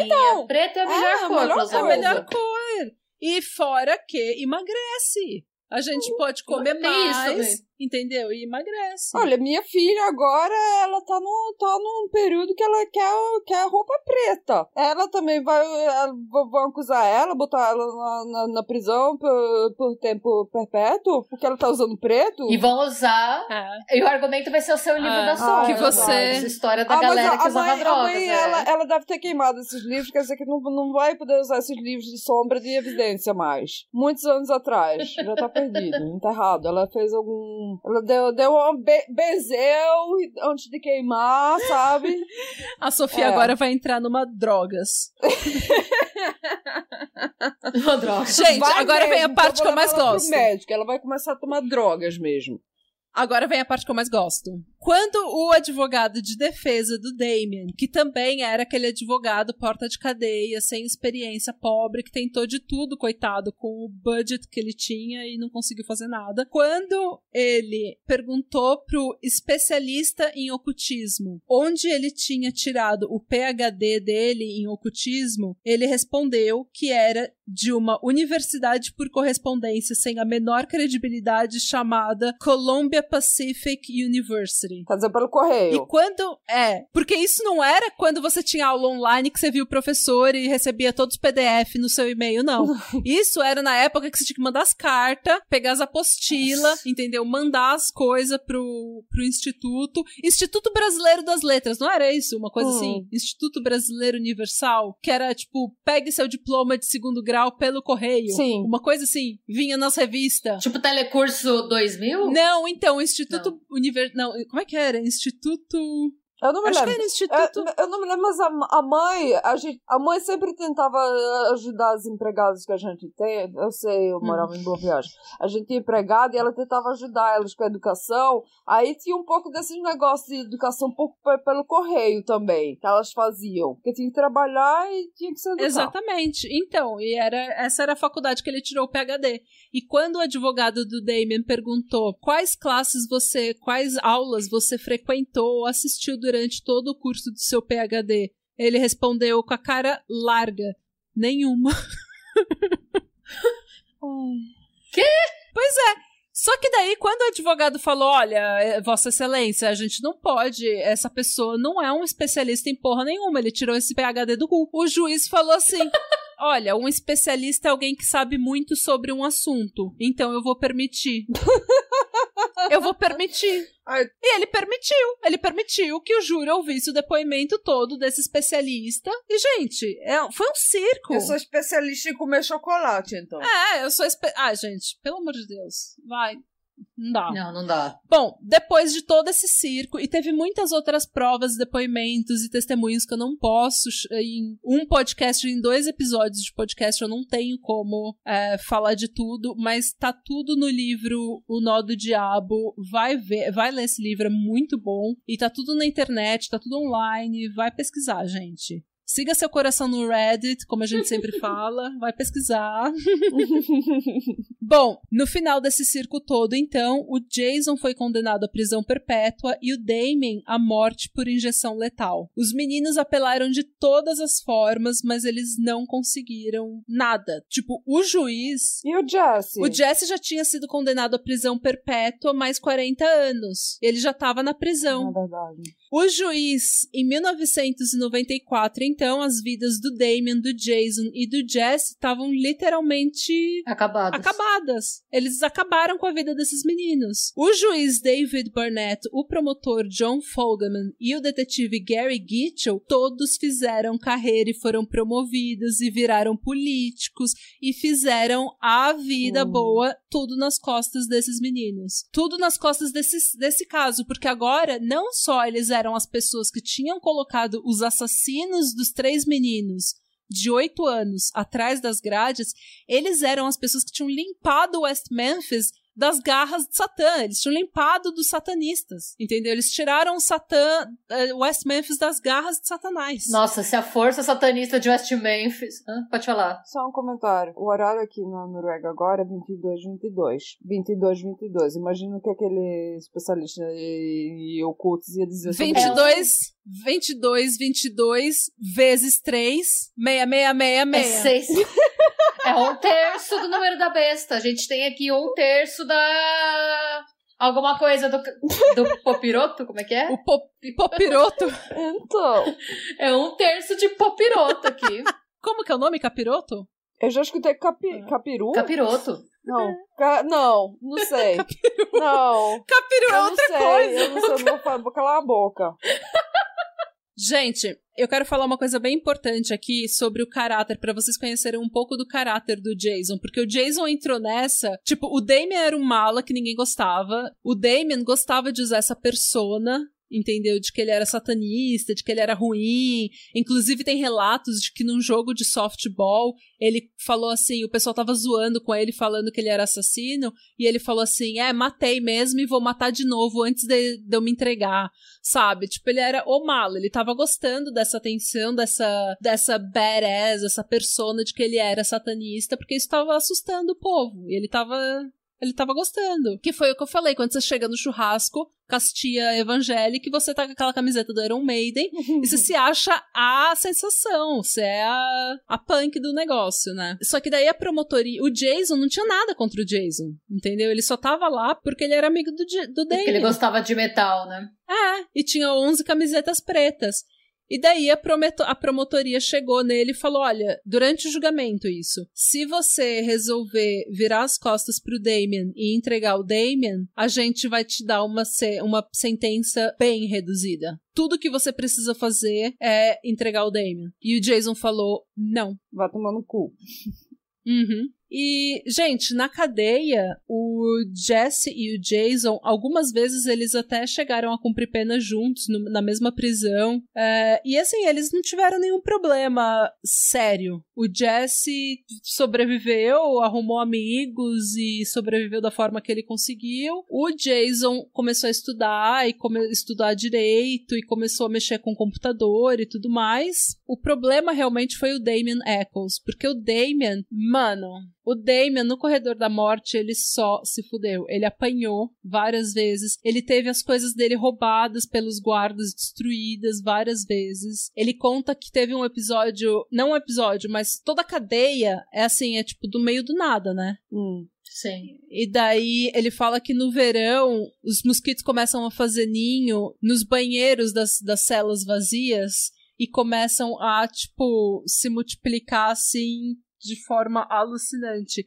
Tinha uma parede na cela dele que tinha tanto mosquito que ele não conseguia, assim, colocar a mão sem que saísse, assim, mancha de sangue na parede inteira. Oh. E que ele não conseguia dormir por vários meses durante o verão por causa dos mosquitos as mãos dele estavam sempre zoadas, toda, assim, ele inteiro, o rosto dele picado e tudo mais. Oh, nossa. E, gente, ele passou muito, tanto que ele tinha direito, como todos os, como todos os presos, ele tinha direito a uma hora de sol por dia. Só que depois, nos últimos 10 anos, ele tinha sido transferido para uma prisão que a uma hora de sol por dia era literalmente ir para uma sala maior com uma janela maior. Nossa. Então, durante 10 anos, ele não teve exposição ao sol nenhuma. Tipo, ele não tinha vitamina D, ele estava fraco, ele, os dentes dele começaram a apodrecer porque ele teve um. começaram a, a doer muito e apodrecer porque ele tomou uma, uma surra na cadeia. Hum. Porque a gente tem que entender também que eles achavam que ele estava na cadeia por ter matado e sexualmente mutilado crianças de 8 anos. Hum. Então ele tomou um cacete na, na prisão e o nervo dos dentes dele foi danificado, ele sentia dor o tempo inteiro. E o tratamento que ofereceram para ele foi: se você quiser, a gente arranca tudo. Nossa, gente. Porque ele, eles, vão, eles vão colocar a pessoa para morrer. É. Entendeu? Então, tipo, qual que é o, o, problema? Você não vai tratar uma pessoa gastar 5 mil dólares com tratamento dentário de uma pessoa que você vai colocar para morrer. Você vai matar? Ah, eu acho que, sabe, assim, pena de morte é um muito barbárico. É, desumano. É muito, sabe, é, é, muito capitalista também, porque todo mundo fica pensando em dinheiro, dinheiro, dinheiro. Por que, que a gente vai gastar dinheiro nisso, numa pessoa é. que vai morrer de qualquer forma? Sabe? Tudo fica, tudo fica assim. É. A gente gasta o mínimo possível nessa pessoa. Quer dizer que fica muito de, de, de humanizado, fica muito, ah, muito barbárico isso. É verdade. Não, e assim, o que eu acho. O, o, o Damien, ele ficou tanto tempo numa cela pequena que o olho uhum. dele ficou zoado. Tipo, ele não consegue ver distâncias. Porque a gente tá sempre treinando o nosso olho para ver distâncias e luz luz e escuridão. A gente, tá, a gente não repara que a gente tá fazendo isso, mas a gente tá sempre fazendo isso. E o Damien ficou tão afetado que, se, se você vê nas entrevistas, ele tá sempre com óculos. Porque o olho dele não consegue mais ver distâncias e se ajustar à luz de forma rápida. Nossa, eu não tinha ideia que isso podia acontecer. Então, mas 10 anos numa. 18 anos, na verdade, no corredor da morte, 18 anos nesse tipo de cela, praticamente em, em confinamento solitário na maior parte do tempo. Só que eu tenho várias críticas ao, como eu já fiz, ao o documentário Paraíso Perdido. Só que em 94, quando o julgamento estava acontecendo, a HBO estava gravando todo o documentário, todos os julgamentos, toda a, a resposta da mídia e a resposta da, da cidade eles estavam gravando isso num documentário que viria a ser O Paraíso Perdido. Esse documentário saiu em 1996 e foi aí que a sorte deles começou a mudar. Porque em 96, quando esse documentário foi ao ar, quando estreou nos cinemas, gente, uma onda de apoiadores cresceu, assim, uma onda tipo de gente, a internet estava nascendo, eles começaram a fazer página na internet é, para se apoiar, para contar a história e falar que, meu, esses meninos foram literalmente condenados à morte, à prisão perpétua por gostarem de Metallica, hum. sabe? Então a gente não pode deixar eles lá e, tipo, começou esse movimento Free the West Memphis e eles ganharam cada vez mais forças e ganharam também a visibilidade de celebridades. É, celebridades como Pearl Jam, Johnny Depp, Marilyn Manson, todo mundo começou a ver esses meninos como, gente, esse podia ser eu. Hum, sim. Podia ser eu. Eu era essa criança. Eu escrevi esses poemas dark trevoso. Eu desenhava pentagrama no meu caderno. Hum. Entendeu? E daí é, na cadeia, o Damien conheceu, começou a conversar com uma mulher chamada Lori Davis. E eles se apaixonaram e se casaram. É, na época do casamento deles, foi a única vez que eles se tocaram. Durante todos os 18 anos que ele teve na Corredor da Morte, foi a única vez que ele foi tocado com afeição, porque todas as outras vezes que ele foi tocado foi para apanhar. Nossa. Mas ele. Nossa, que horror. Mas ele casou e ele conseguiu também. Ele virou o que ele sempre quis ser, que foi um bruxo, um Wicca. E ele praticou vários tipos de meditação. No final, assim, da, da sentença dele, ele já tava praticando, tipo, oito horas de meditação por dia. Ele tinha passado por vários estágios de aprender todas as religiões pagãs e todo tipo de meditação, todo tipo de, assim, correntes espirituais, sabe? Ele já tinha estudado tudo isso. A Lori, então, ela casou com ele, o que eu acho que é, deve ser uma conversa muito estranha, né? Você chega pro seu pai, pra sua mãe e fala: Então, conheci um cara e ele tá no corredor da morte. Ah, mas isso é super comum, porque. Não, na corredor da morte não, mas pelo menos mulheres que se casar com um homem na prisão, porque é tipo. Elas estão totalmente controle de, na, na relação. Elas que controlam quando eles vão se ver, se falar, se falar, se não falar ou não. Hum. Eles sabem que essa pessoa tá na prisão, não vai poder sair, não vai, não vai poder fugir. Quer dizer que eles têm um controle totalmente na relação. Total, total. Mas é, a Lori ainda tá com o Damien. A Lori, ela se mudou da, da, de Nova York pro Arkansas para ficar só 45 minutos, assim, 45 minutos da cadeia que ele morava. Ela trabalhou de noite, gente. Essa mulher trabalhou a vida. Ela largou o emprego dela. Ela pegou empréstimo, atrás de empréstimo, atrás de empréstimo, para só se dedicar ao caso dele. E ela estava convencida de que ele era inocente. Ela estava convencida de que ele ia, ela ia tirar ele da cadeia. E foi aí, nessa luta dela, né? E depois do Paradise Lost, do Paraíso Perdido ter saído nos cinemas, que um tal de um senhor chamado Peter Jackson e uma tal de uma senhora chamada Fran Wash, a esposa dele, escreveram para Laurie Davis que eles queriam ajudar. Para quem não sabe, o senhor Peter Jackson é, ele é o diretor e produtor do Senhor dos Anéis e a esposa dele é a produtora. Durante as gravações do filme, eles trabalhavam no set o dia inteiro filmando o Senhor dos Anéis e eles iam para casa e voltavam e se debruçavam no computador estudando e trabalhando no caso do Damien. Caramba. Nossa. Eles estavam completa, eles, escre... eles escreveram para Laurie que eles não eles não não conseguiam entender como que eles foram acusados. E no documentário dele, o Oeste de Memphis, o Peter Jackson fala que ele tem um ódio patológico de bullies. E o que o juiz e a promotoria fizeram foi ser bullies desses meninos. Eles usaram esses meninos pra, pra assim, crescer na carreira deles mesmo. Hum. E o Damien fala isso também. Eles acharam, o Damien fala, eles acharam que eles iam pegar três meninos, white trash, pobre que nem a porra, que ninguém tava nem aí para eles, iam jogar eles na cadeia, iam me matar e eles e nada ia acontecer. Porque nada ia acontecer. Se não fosse o documentário da HBO, era exatamente isso que ia ter acontecido. E o senhor Peter Jackson, então, com começou a investir dinheiro e falar com a Lori. E a Lori começou a falar: olha, tem isso, isso, isso que tá errado, tem isso daqui que não tá certo, que tá. Isso daqui não tem cabimento. E eles começaram. O Peter Jackson investiu cerca de 10 milhões de dólares nesse caso, para liberar os três da cadeia. E a primeira grande mudança que aconteceu nessa época época, né, nessa, nessa, nesses anos todos que os meninos estavam na cadeia, foi que o pânico satânico passou. Hoje em dia, a gente dá risada dele. Pânico satânico é coisa de tia do Facebook, entendeu? Tia do WhatsApp, que acredita na mamadeira de piroca. entendeu? Não é eleitor do. Sabe? Não é gente normal. E outras evidências começaram a vir à tona, e tá tudo, isso tudo tá no documentário O Oeste de Memphis, do Peter Jackson. Eu sugiro muito que vocês vejam. Tem algumas críticas a esse documentário, mas é um documentário muito bom.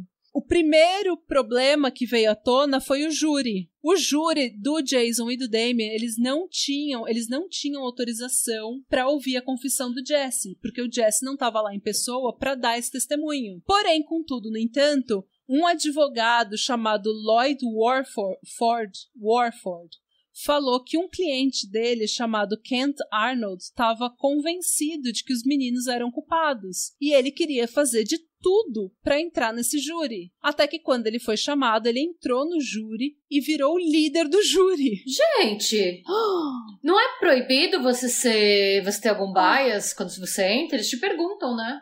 Eles perguntam, e quando perguntado para ele como que ele tinha conseguido passar né, no, nos testes, na, nas entrevistas do júri, eles falaram que a promotoria e os policiais são idiotas. A promotoria e o juiz são idiotas e que ele conseguiu. Então ele estava convencido e ele ligava para esse advogado dele, esse Lloyd Warford, falando como é que eu posso apresentar essa confissão sem ter consequências? Porque o júri precisa ouvir essa confissão. E o Lloyd falava: Meu filho, não tem como, você não pode apresentar essa confissão. E ele ficava ligando e fez que fez que fez até que ele conseguiu colocar essa confissão para o júri ouvir na sala do júri. Não no julgamento, na sala do júri. Nossa. E eles acharam, eles acharam um papel assim com as evidências que o júri tinha analisado e lá tava a confissão do Jesse. Nossa. Enfim, esse cara se fudeu depois porque ele cometeu várias infrações fazendo isso, né? Eu não sei se ele se fudeu, eu acho que não. Ah, tem tanta gente eu acho que, não. Que, que, que, fez coisa errada, eu não sei. Que dif... Ia passar. Ia até um terceiro episódio, só pra, só pra ver o que, que Vai fuder metade de Memphis. Todas as cagadas feitas. Neste ah, caso. É, tipo, quem são eles hoje e quem a gente pode bater, né? Tipo. Bom, a outra evidência, a Outra grande evidência que veio à tona nesses anos depois, enquanto os meninos estavam na cadeia, é que um perito forense chamado Werner Spitz, que trabalhou em vários casos, tipo John Benet Ramsey, é, como é o nome dele? é, O.J. Simpson, como é o nome dele? O O.J. é que eu misturei com outros. Ele trabalhou em vários. O da, da menina lá, da Casey Anthony. Uhum. Ele trabalhou em vários julgamentos famosíssimos. Ele falou que eles o Peter Jackson contatou esse especialista, porque ele é super conhecido, e ele contatou também o Vincent de Maio, que é literalmente o cara que escreveu o livro que o perito do caso usou para uhum. é, justificar as conclusões dele na autópsia. E eles, e eles concluíram que o seguinte, que o perito, o Mr. Peretti, tinha feito uma ótima autópsia dos corpos. Porém, todas as conclusões que ele chegou estavam erradas. Como isso foi ótimo, então? Quê? Não, porque a autópsia foi extremamente bem detalhada e o cuidado que ele tomou com as evidências foi muito bom Só que todas as conclusões estavam erradas.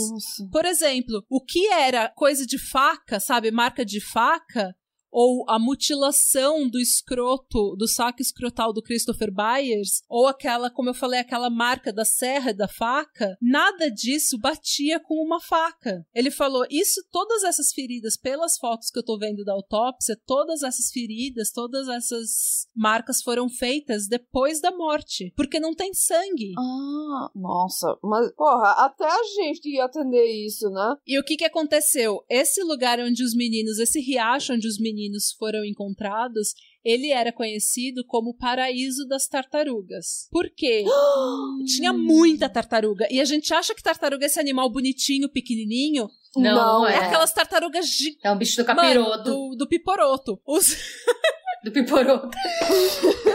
Gente, Eles têm uma mordida muito, Muito forte. forte. Sim, dói. E tem uma foto na autópsia que dá pra ver, literalmente dá pra ver o bico da, da tartaruga, assim, ó, co- pegando o braço ou uma perna, não sei. E aquela, aquela, aquela marca que eles falaram que era de serra, nunca bateu com a serra da faca que o promotor falou que era a arma do crime. Porém, bateu exatamente com as garras de uma tartaruga. Então, provavelmente, a mutilação foi pós-mortem e foi causada pelas tartarugas que estão começando a comer os corpos. Nossa. Exatamente.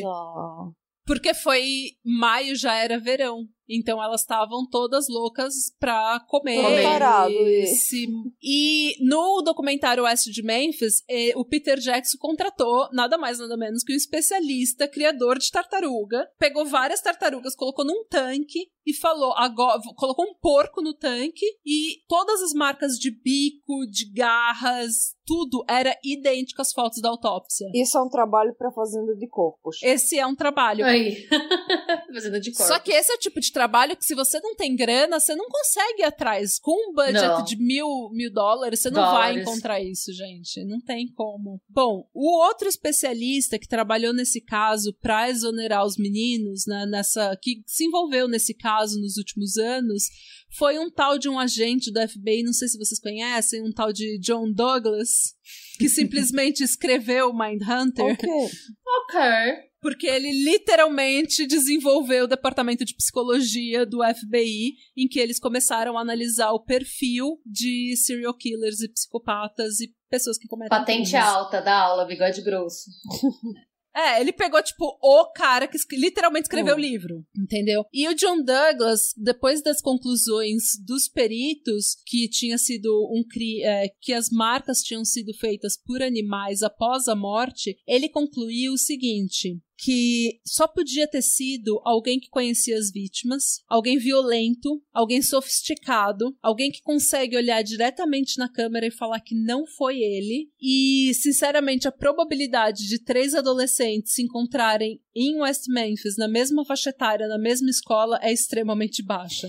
É porque eu fico pensando, Mr. eu ainda tô pensando em Mr. Bojangles. Ele entrou num restaurante cheio de sangue, foi no banheiro errado e deixou um monte de sangue nas paredes e saiu e até hoje nada. Nada aconteceu. Nada aconteceu. E tinha outros dois adolescentes também que foram cogitados, mas o pessoal tava muito ligado no Damien, no Jason e no Jesse. Ninguém mais. Eles não queriam ver outras alternativas. Além disso, também no documentário, eles mostram que a Vic Hutchinson.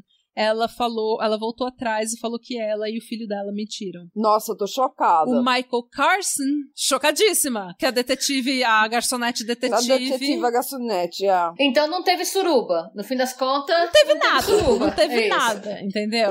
Ah, eu tô me sentindo melhor agora, que eu não fui invitada pra uma festa que não aconteceu. Gente, não teve nada. Como o Jesse tinha contado, ele tinha apresentado o Damien e o Jason, eles foram lá, conversaram com essa mina 15 minutos e depois a mãe do Damien foi lá pegar eles. Não tinha mais nada. Acabou, não tinha nada. É, agora, o Michael Carson, que foi o cara que o Jason, entre aspas, confessou na prisão, que tinha colocado o pinto dos moleque na boca e o caralho, o Michael Carson também falou: Olha, você vai me desculpar, mas eu era um puta de um drogado.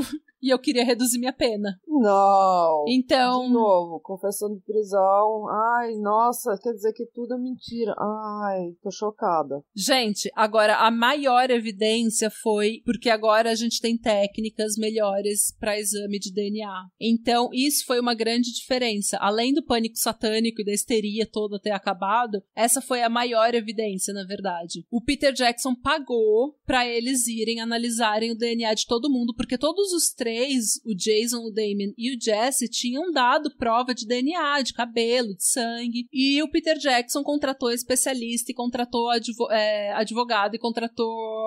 É, como é que é o nome? PI? Private Detective? Um detetive privado. É, detetive privado. Investigador, Investigador particular. particular. Então, e o, Mike, o Peter Jackson contratou, então, especialista, advogado, investigador particular. ele contratou tudo que ele podia. E eles analisaram em vários laboratórios independentes o DNA que eles tinham colhido contra o DNA que eles tinham colhido da cena do crime. E nada bateu. Tinha, inclusive, umas garrafas de umas garrafas de, acho que uísque barato, ou umas garrafas de umas latas de cerveja na cena do crime e nada bateu. Esses meninos nunca estavam, nunca tinham estado na cena do crime. Porém, um DNA bateu com uma certa pessoa. No nó do cadarço do Christopher Byers, eles encontraram o DNA, um fio de cabelo de ninguém mais, nada menos que Terry Hobbs, o padrasto do Steve Branch. Putz. Eu, eu pensava que você ia falar que era o Jerry Driver. Não, infelizmente não. Ia ser bom demais pra ser verdade. É. Né? Ah, ia ser bom demais, não é verdade? Gente. Sim, quer dizer que é o padrasto de uma das crianças. E o que, é, o que acontece é isso. Normalmente, quem tá envolvido é o padrasto, é, é alguém da família. Quando uma criança morre, na maioria das vezes, é uma um familiar ou uma pessoa muito um próxima. Familiar, uma pessoa próxima da. E o John Douglas, ele falou isso. Eu sei que é uma pessoa próxima porque ele tentou fincar um pau para esconder as roupas e ele tentou esconder as bicicletas dos meninos, ele jogou no riacho, ele tentou esconder tudo, ou seja, ele sabia que ele ia ser pego se o corpo dos meninos aparecessem. Se fosse o tal do Mr. Bojangles ou algum drifter, alguma pessoa passando pela cidade, eles iam estuprar e matar os meninos e buenas, eles iam deixar tudo ali, ó, porque eles sabiam que eles não moravam ali. É verdade. Só que foi uma pessoa, entendeu? pelo o cuidado para esconder a cena, foi uma pessoa que sabia que ia ser pega se não fizesse isso. É uma pessoa que mora na cidade. Agora vem, eu não vou falar do Terry Hobbs aqui, por um motivo. Eu não tô com tempo. não. Eu não vou falar aqui do Terry Hobbs, mas porque assim, eu quero que vocês realmente vão ver o oeste de Memphis. Por isso que eu não vou falar, assim como eu não falei tudo aqui do livro, porque eu quero que vocês leiam o livro O Nó do Diabo. Mas o Terry Hobbs, gente, ele tinha uma história de violência, ele tinha uma história, o álibi dele não era bom o suficiente. Tem várias horas do dia que ele não da noite que ele falou que ele estava procurando o Steve Branch e na verdade ele não estava, ele estava na casa do amigo e esse amigo falou que tinha umas duas horas que ninguém sabia onde que ele estava. Uma vizinha chamada Jamie Clark Ballard, ela falou que ela lembra muito bem daquele dia que os meninos desapareceram porque ela estava indo na igreja. E quando ela estava indo na igreja, lá pelas seis e meia da tarde, ela viu o Terry Hobbs chamando o Steve para ir para casa. Hum. Ou seja, ele foi a única, a última pessoa a ver os meninos. Porém, contudo, no entanto, o juiz David Burnett falou que não, muito obrigado, essas provas não, não são suficientemente boas para um novo julgamento. As pessoas, as pessoas que tinham que estar tá na cadeia estão na cadeia e eu não vou ver esse caso. Então, durante anos, toda a evidência que chegava, ele falava não, muito obrigado, as pessoas que estão na cadeia deveriam estar na cadeia. Ah, isso também já pronto. escutei porque é muito difícil de é, juízes, eles não gostam de dizer que estão errados. Nunca gostam de dizer que estão errados. Não, porque daí você tá admitindo que o sistema de justiça inteiro hum. é falho. E é falho, né? É falho. E é falho. Só que você não pode admitir, porque se você admitir, o público não tem mais confiança é. em você. Você não ganha eleição, porque vários cargos no sistema de hum. justiça hum. dos Estados Unidos, as pessoas são votadas é. pro cargo. Sim. Entendeu? O que eu acho engraçado é que, assim, não é admissível o fato do cara ter um histórico, o fato do cara corresponder exatamente ao perfil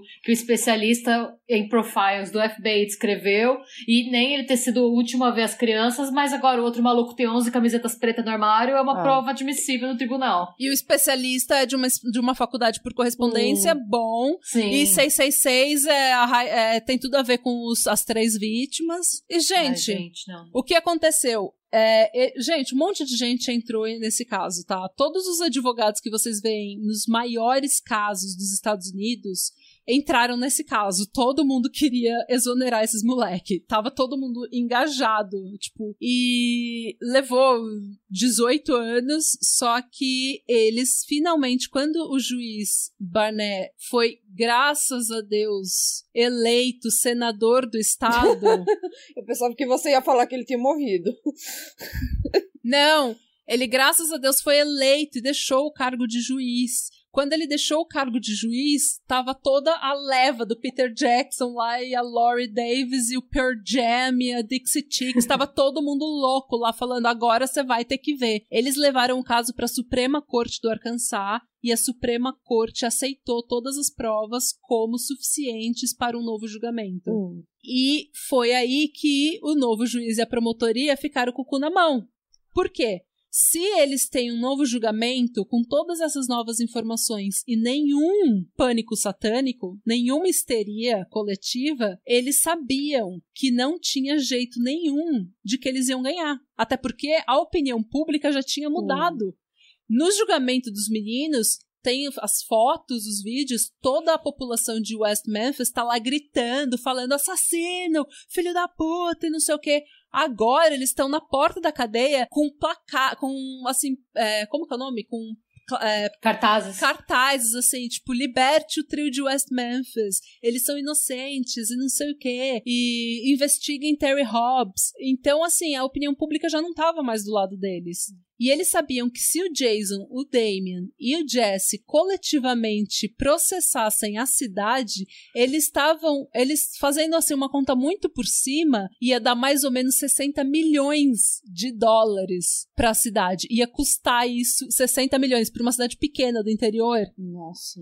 Fora a vergonha, né, de você ter que admitir que todo o seu caso foi uma piada. Não. Então, o que aconteceu? A promotoria e a defesa começaram a ver jeitos de é, burlar, de sair por sair cima. Por cima. Né? A defesa entrou com alguns argumentos por esse, pelo resultado que acabou acontecendo, simplesmente porque eles estavam com muito medo. Porque o Damien falou o seguinte: no dia que eu consegui um julgamento novo que ia ridicularizar o sistema de justiça do Arkansas, foi o dia que eu achei que eu ia morrer na cadeia. Porque todos os presos, assim, tipo, todo mundo achava que eu era culpado. Todos os guardas achavam que eu era culpado. E eles sabiam que eu podia processar a cidade. Ou seja, eles eu tinha certeza que eles iam me matar na cela e falar que eu tinha me suicidado. Então, eles estavam. A defesa estava meio desesperada, sabe? O, o tempo ali. E o, a saúde do Damien, gente, estava muito ruim. É, como eu falei, ele já não enxergava, ele estava todo podre, os dentes podres, tudo doído. Ele não, sabe?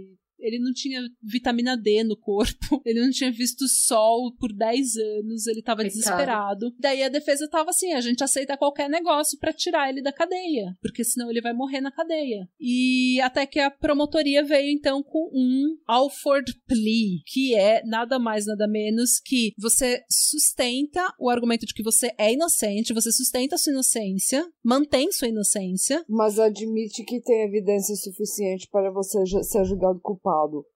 Exatamente. Você admite que o Estado teve evidência suficiente para te condenar e que você não pode, portanto, processar o Estado. O que isso garante também é que esse caso tá fechado. Então, nas estatísticas ali de West Memphis, esse é um caso que foi muito bem resolvido, fechado e tá lá como um bom caso que prova a eficiência da polícia e da promotoria. Hum. Então, esses meninos hoje, eles entraram na corte e quando eles entraram para assinar esse Alford Day, esse Alford Plea, o Jason não queria assinar. O Jason recusou. E a promotoria tinha feito muito espertamente, né? Tinha falado assim, ó, ou os três ou nenhum. Então eu quero os três dizendo que eles não vão processar e que eles são culpados. É, ou não vai querer ser a pessoa que vai tirar a liberdade do outro também, né? Hum.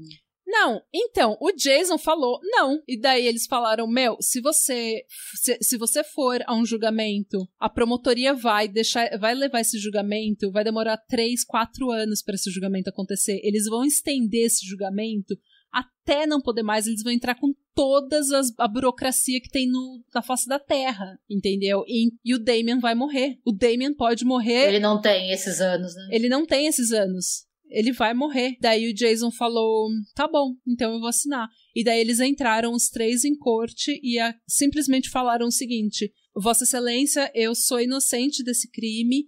Porém, tá no meu interesse e no interesse dessa corte que eu é, invoque um Alford Plea admita minha culpa para que eu seja liberado por tempo servido. E naquele dia, os três foram liberados por tempo servido, os três saíram da prisão no mesmo dia. Dali do julgamento pra, pra casa. Nossa. É uma situação meio agridoce, né? Tipo, é amargo. Ah. É. É terrível. O Jason falou no, no, no Paraíso Perdido 3, o Jason fala: Não. Isso não é justiça, a gente não tem um sistema de justiça, porque eu passei a minha vida inteira falando a verdade e por isso eu estava atrás das grades. E hoje eu entrei numa corte e diante do juiz eu menti com a maior cara lavada e disse que eu era culpado. Sim. E hoje eu tô livre. Nossa. E é isso. O, o Damien reconheceu o sacrifício que o Jason tinha feito e eles se abraçaram na, na coletiva de imprensa. E o Jesse tava só de lado lá porque ele nem conhecia o Damien e o Jason. Então, o Jason ficou mais próximo do Jesse quando teve uma época que eles estavam na mesma prisão, servindo. Depois eles foram transferidos para outros lugares, mas teve um, uma época ali, uns anos, que eles passaram juntos. Então eles começaram a se falar mais. Eu acho que aparentemente o Jason ainda liga pro Jesse, porque hoje em dia, assim, o Damien virou uma celebridade, porque ele foi o que teve pi o pior tratamento. O pior. E ele virou um, assim, um ativista contra a pena de morte, porque ele viu o corredor da morte. Eu até preciso falar isso, porque, gente, ele fala assim que a gente tá assassinando pessoas que não têm nenhum intelecto para saber que elas estão sendo assassinadas, gente esquizofrênica, sem tratamento sendo é, levadas à morte por crimes que eles cometeram enquanto estavam esquizofrênicos, enquanto estavam paranoicos. Eles nunca receberam tratamento. E tem uma história que ele conta de um cara que a, a última, eles têm a last meal, né, que é a última refeição, Hum. é, antes de você ser ex- executado. Ele falou que ele queria comer uma torta. E daí o cara tá lá sentado comendo a torta. Eu fico, eu fico emocionada com. Ele tá lá sentando, sentado comendo a torta, daí ele come metade, enrola metade num guardanapo e fala: Eu vou guardar a metade pra depois. Oh. Gente, ele não sabia o que estava acontecendo com ele. Ele não, ele não tinha. Ele era tão mentalmente. Como é que é? Handicap, sabe? Ele era tão mentalmente debilitado, assim, mentalmente deficiente, que ele era. Ele não sabia o que, por que, que ele estava sendo executado. Nossa.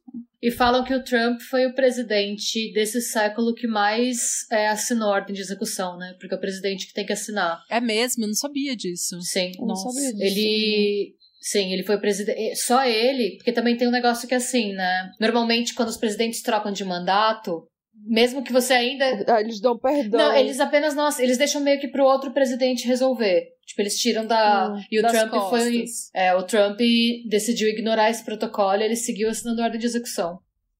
O Damien, então, ele virou meio que uma celebridade, porque ele era o, o punk, assim, o goth, né? O gótico da, É. da parada ali. E ele ganhou tanto ódio, todo mundo falando que ele era bruxa, satanista e o caralho. Ele, como eu falei, ele atraiu muita atenção de celebridades. O Ed Vedder, do Pearl Jam, ele é um amigo pessoal que até hoje tá, é amigo dele da Laurie, do Damien e da Laurie. É, o Damien vive em Nova York, ele virou bruxo, ele estuda religião, religiões pagãs, ele literalmente é essa, ele escreve sobre religiões pagãs e ele virou artista, ele, enfim, ele tá vivendo a vida que ele sempre quis viver se ele não tivesse nascido em West Memphis. O Jason, ele virou um ativista contra o corredor da morte e contra é, esse tipo de, de pessoa que, que acaba na cadeia por provas e confissões falsas e provas é, emocionais, assim, provas que não têm Hum. fundamento científico. E os, ele tinha estudado já direito na cadeia e ele continua estudando direito aqui fora.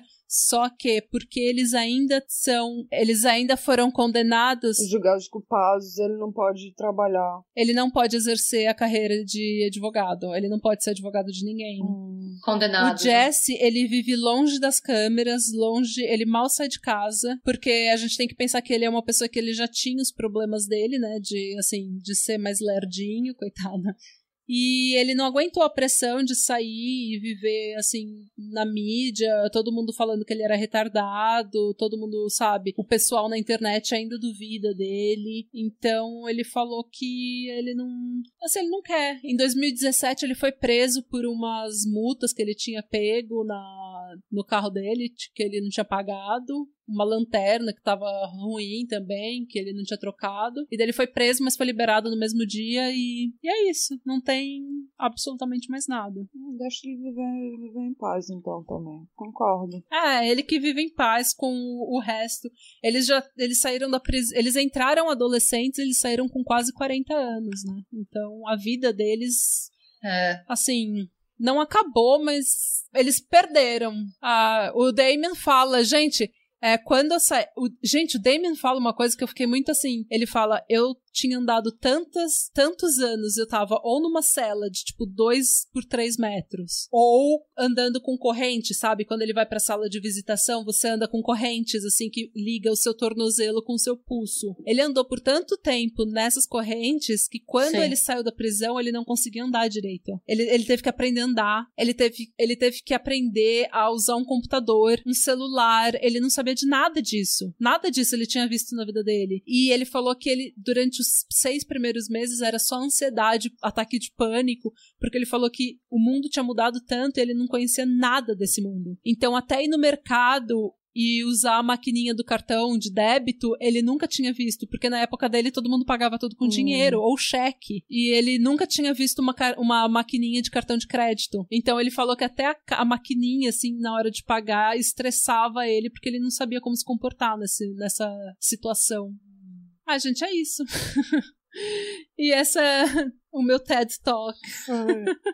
Muito pesado, mas é uma história bem contada, Nath. Nossa, foi ótimo. É, foi ótimo, mas é, Obrigada. sei lá, a gente fica brisando e fica meio triste. É pesado. E é necessária, é uma história muito necessária, é uma coisa que a gente precisa continuar É, ouvindo, é porque verdade. parece que o mundo tá vivendo um momento em que a galera tá regredindo, né? É, é bem isso mesmo. E eu acho que o importante dessa história, por que eu gosto tanto dessa história, porque eu queria contar e queria fazer dois episódios e queria contar direito, porque assim, tudo que a gente vê hoje é fake news. No Facebook, todos os rumores que você vê, gente, que a Terra é plana, que não sei o quê, tipo, morre um negro, é tipo, ah, mas ele era fichado na polícia, ele comia criança, ele era isso, ele era aquilo, tipo, tudo. A gente vive numa época de rumores e rumores destroem a reputação das pessoas, mas também destroem, podem destruir a vida dessas pessoas. Elas podem ser presas por esses rumores. Eu acho que existe uma, uma onda anti-ciência, anti-evidência no mundo hoje que a gente Hum. precisa combater. Tipo, nesse caso, se você for na internet e começar, tipo, West Memphis Tree, o trio de West Memphis, culpados. Mano, vem uma caralhada de site e é tudo. Ah, o Jesse confessou, o Jesse sabia disso, o Jesse sabia. E é tudo. É tipo, rumor de que o Damien tinha matado um, um cachorro e tirado as tripas do cachorro e bebido o sangue do cachorro. Minha vizinha, conheci a mãe dele. Não, o Damien falou que. gente, tem uma. Tem uma. É bem por aí. A vizinha que ouviu fulano de tal comentar isso, comentar aquilo. Então, assim, não tem nada fundamentado, sabe? Não tem nada que assim, olha, gente, aqui é A mais B é ciência, entendeu? 2 mais 2 é 4, você não pode mudar isso.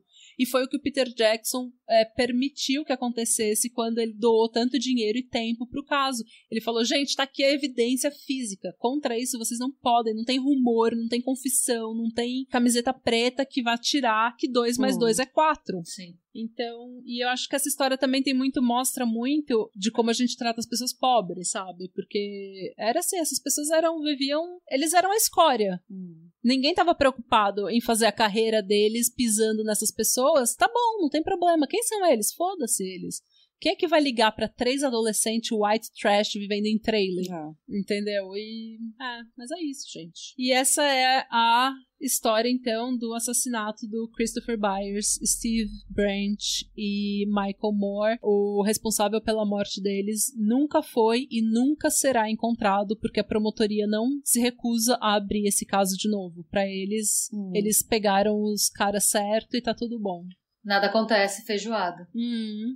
Ou no caso deles, né, nada acontece X-Bacon, sei lá. X-Bacon. McDonald's. Mr. Bojangles, né? Mr. Bojangles. é. Ah, gente, é isso. Foi um bom app. Ai, obrigada. Eu queria. Eu, eu fico meio estressada às vezes porque eu quero contar tudo. E daí eu esqueço das coisas e me enrolam. Ah, não, mas foi ótimo. Eu acho que você contou essa história muito bem, é, Nath. Eu- eu- foi, uma, foi uma história bem pesada de contar, mas você, você contou essa história muito bem. Eu acho Sim. que deu, deu justiça, pelo menos um pingo de justiça Ah, para obrigada, gente. os envolvidos na E, e também foi por essa história que a gente conheceu a nossa nova heroína, a garçonete detetive. Sim.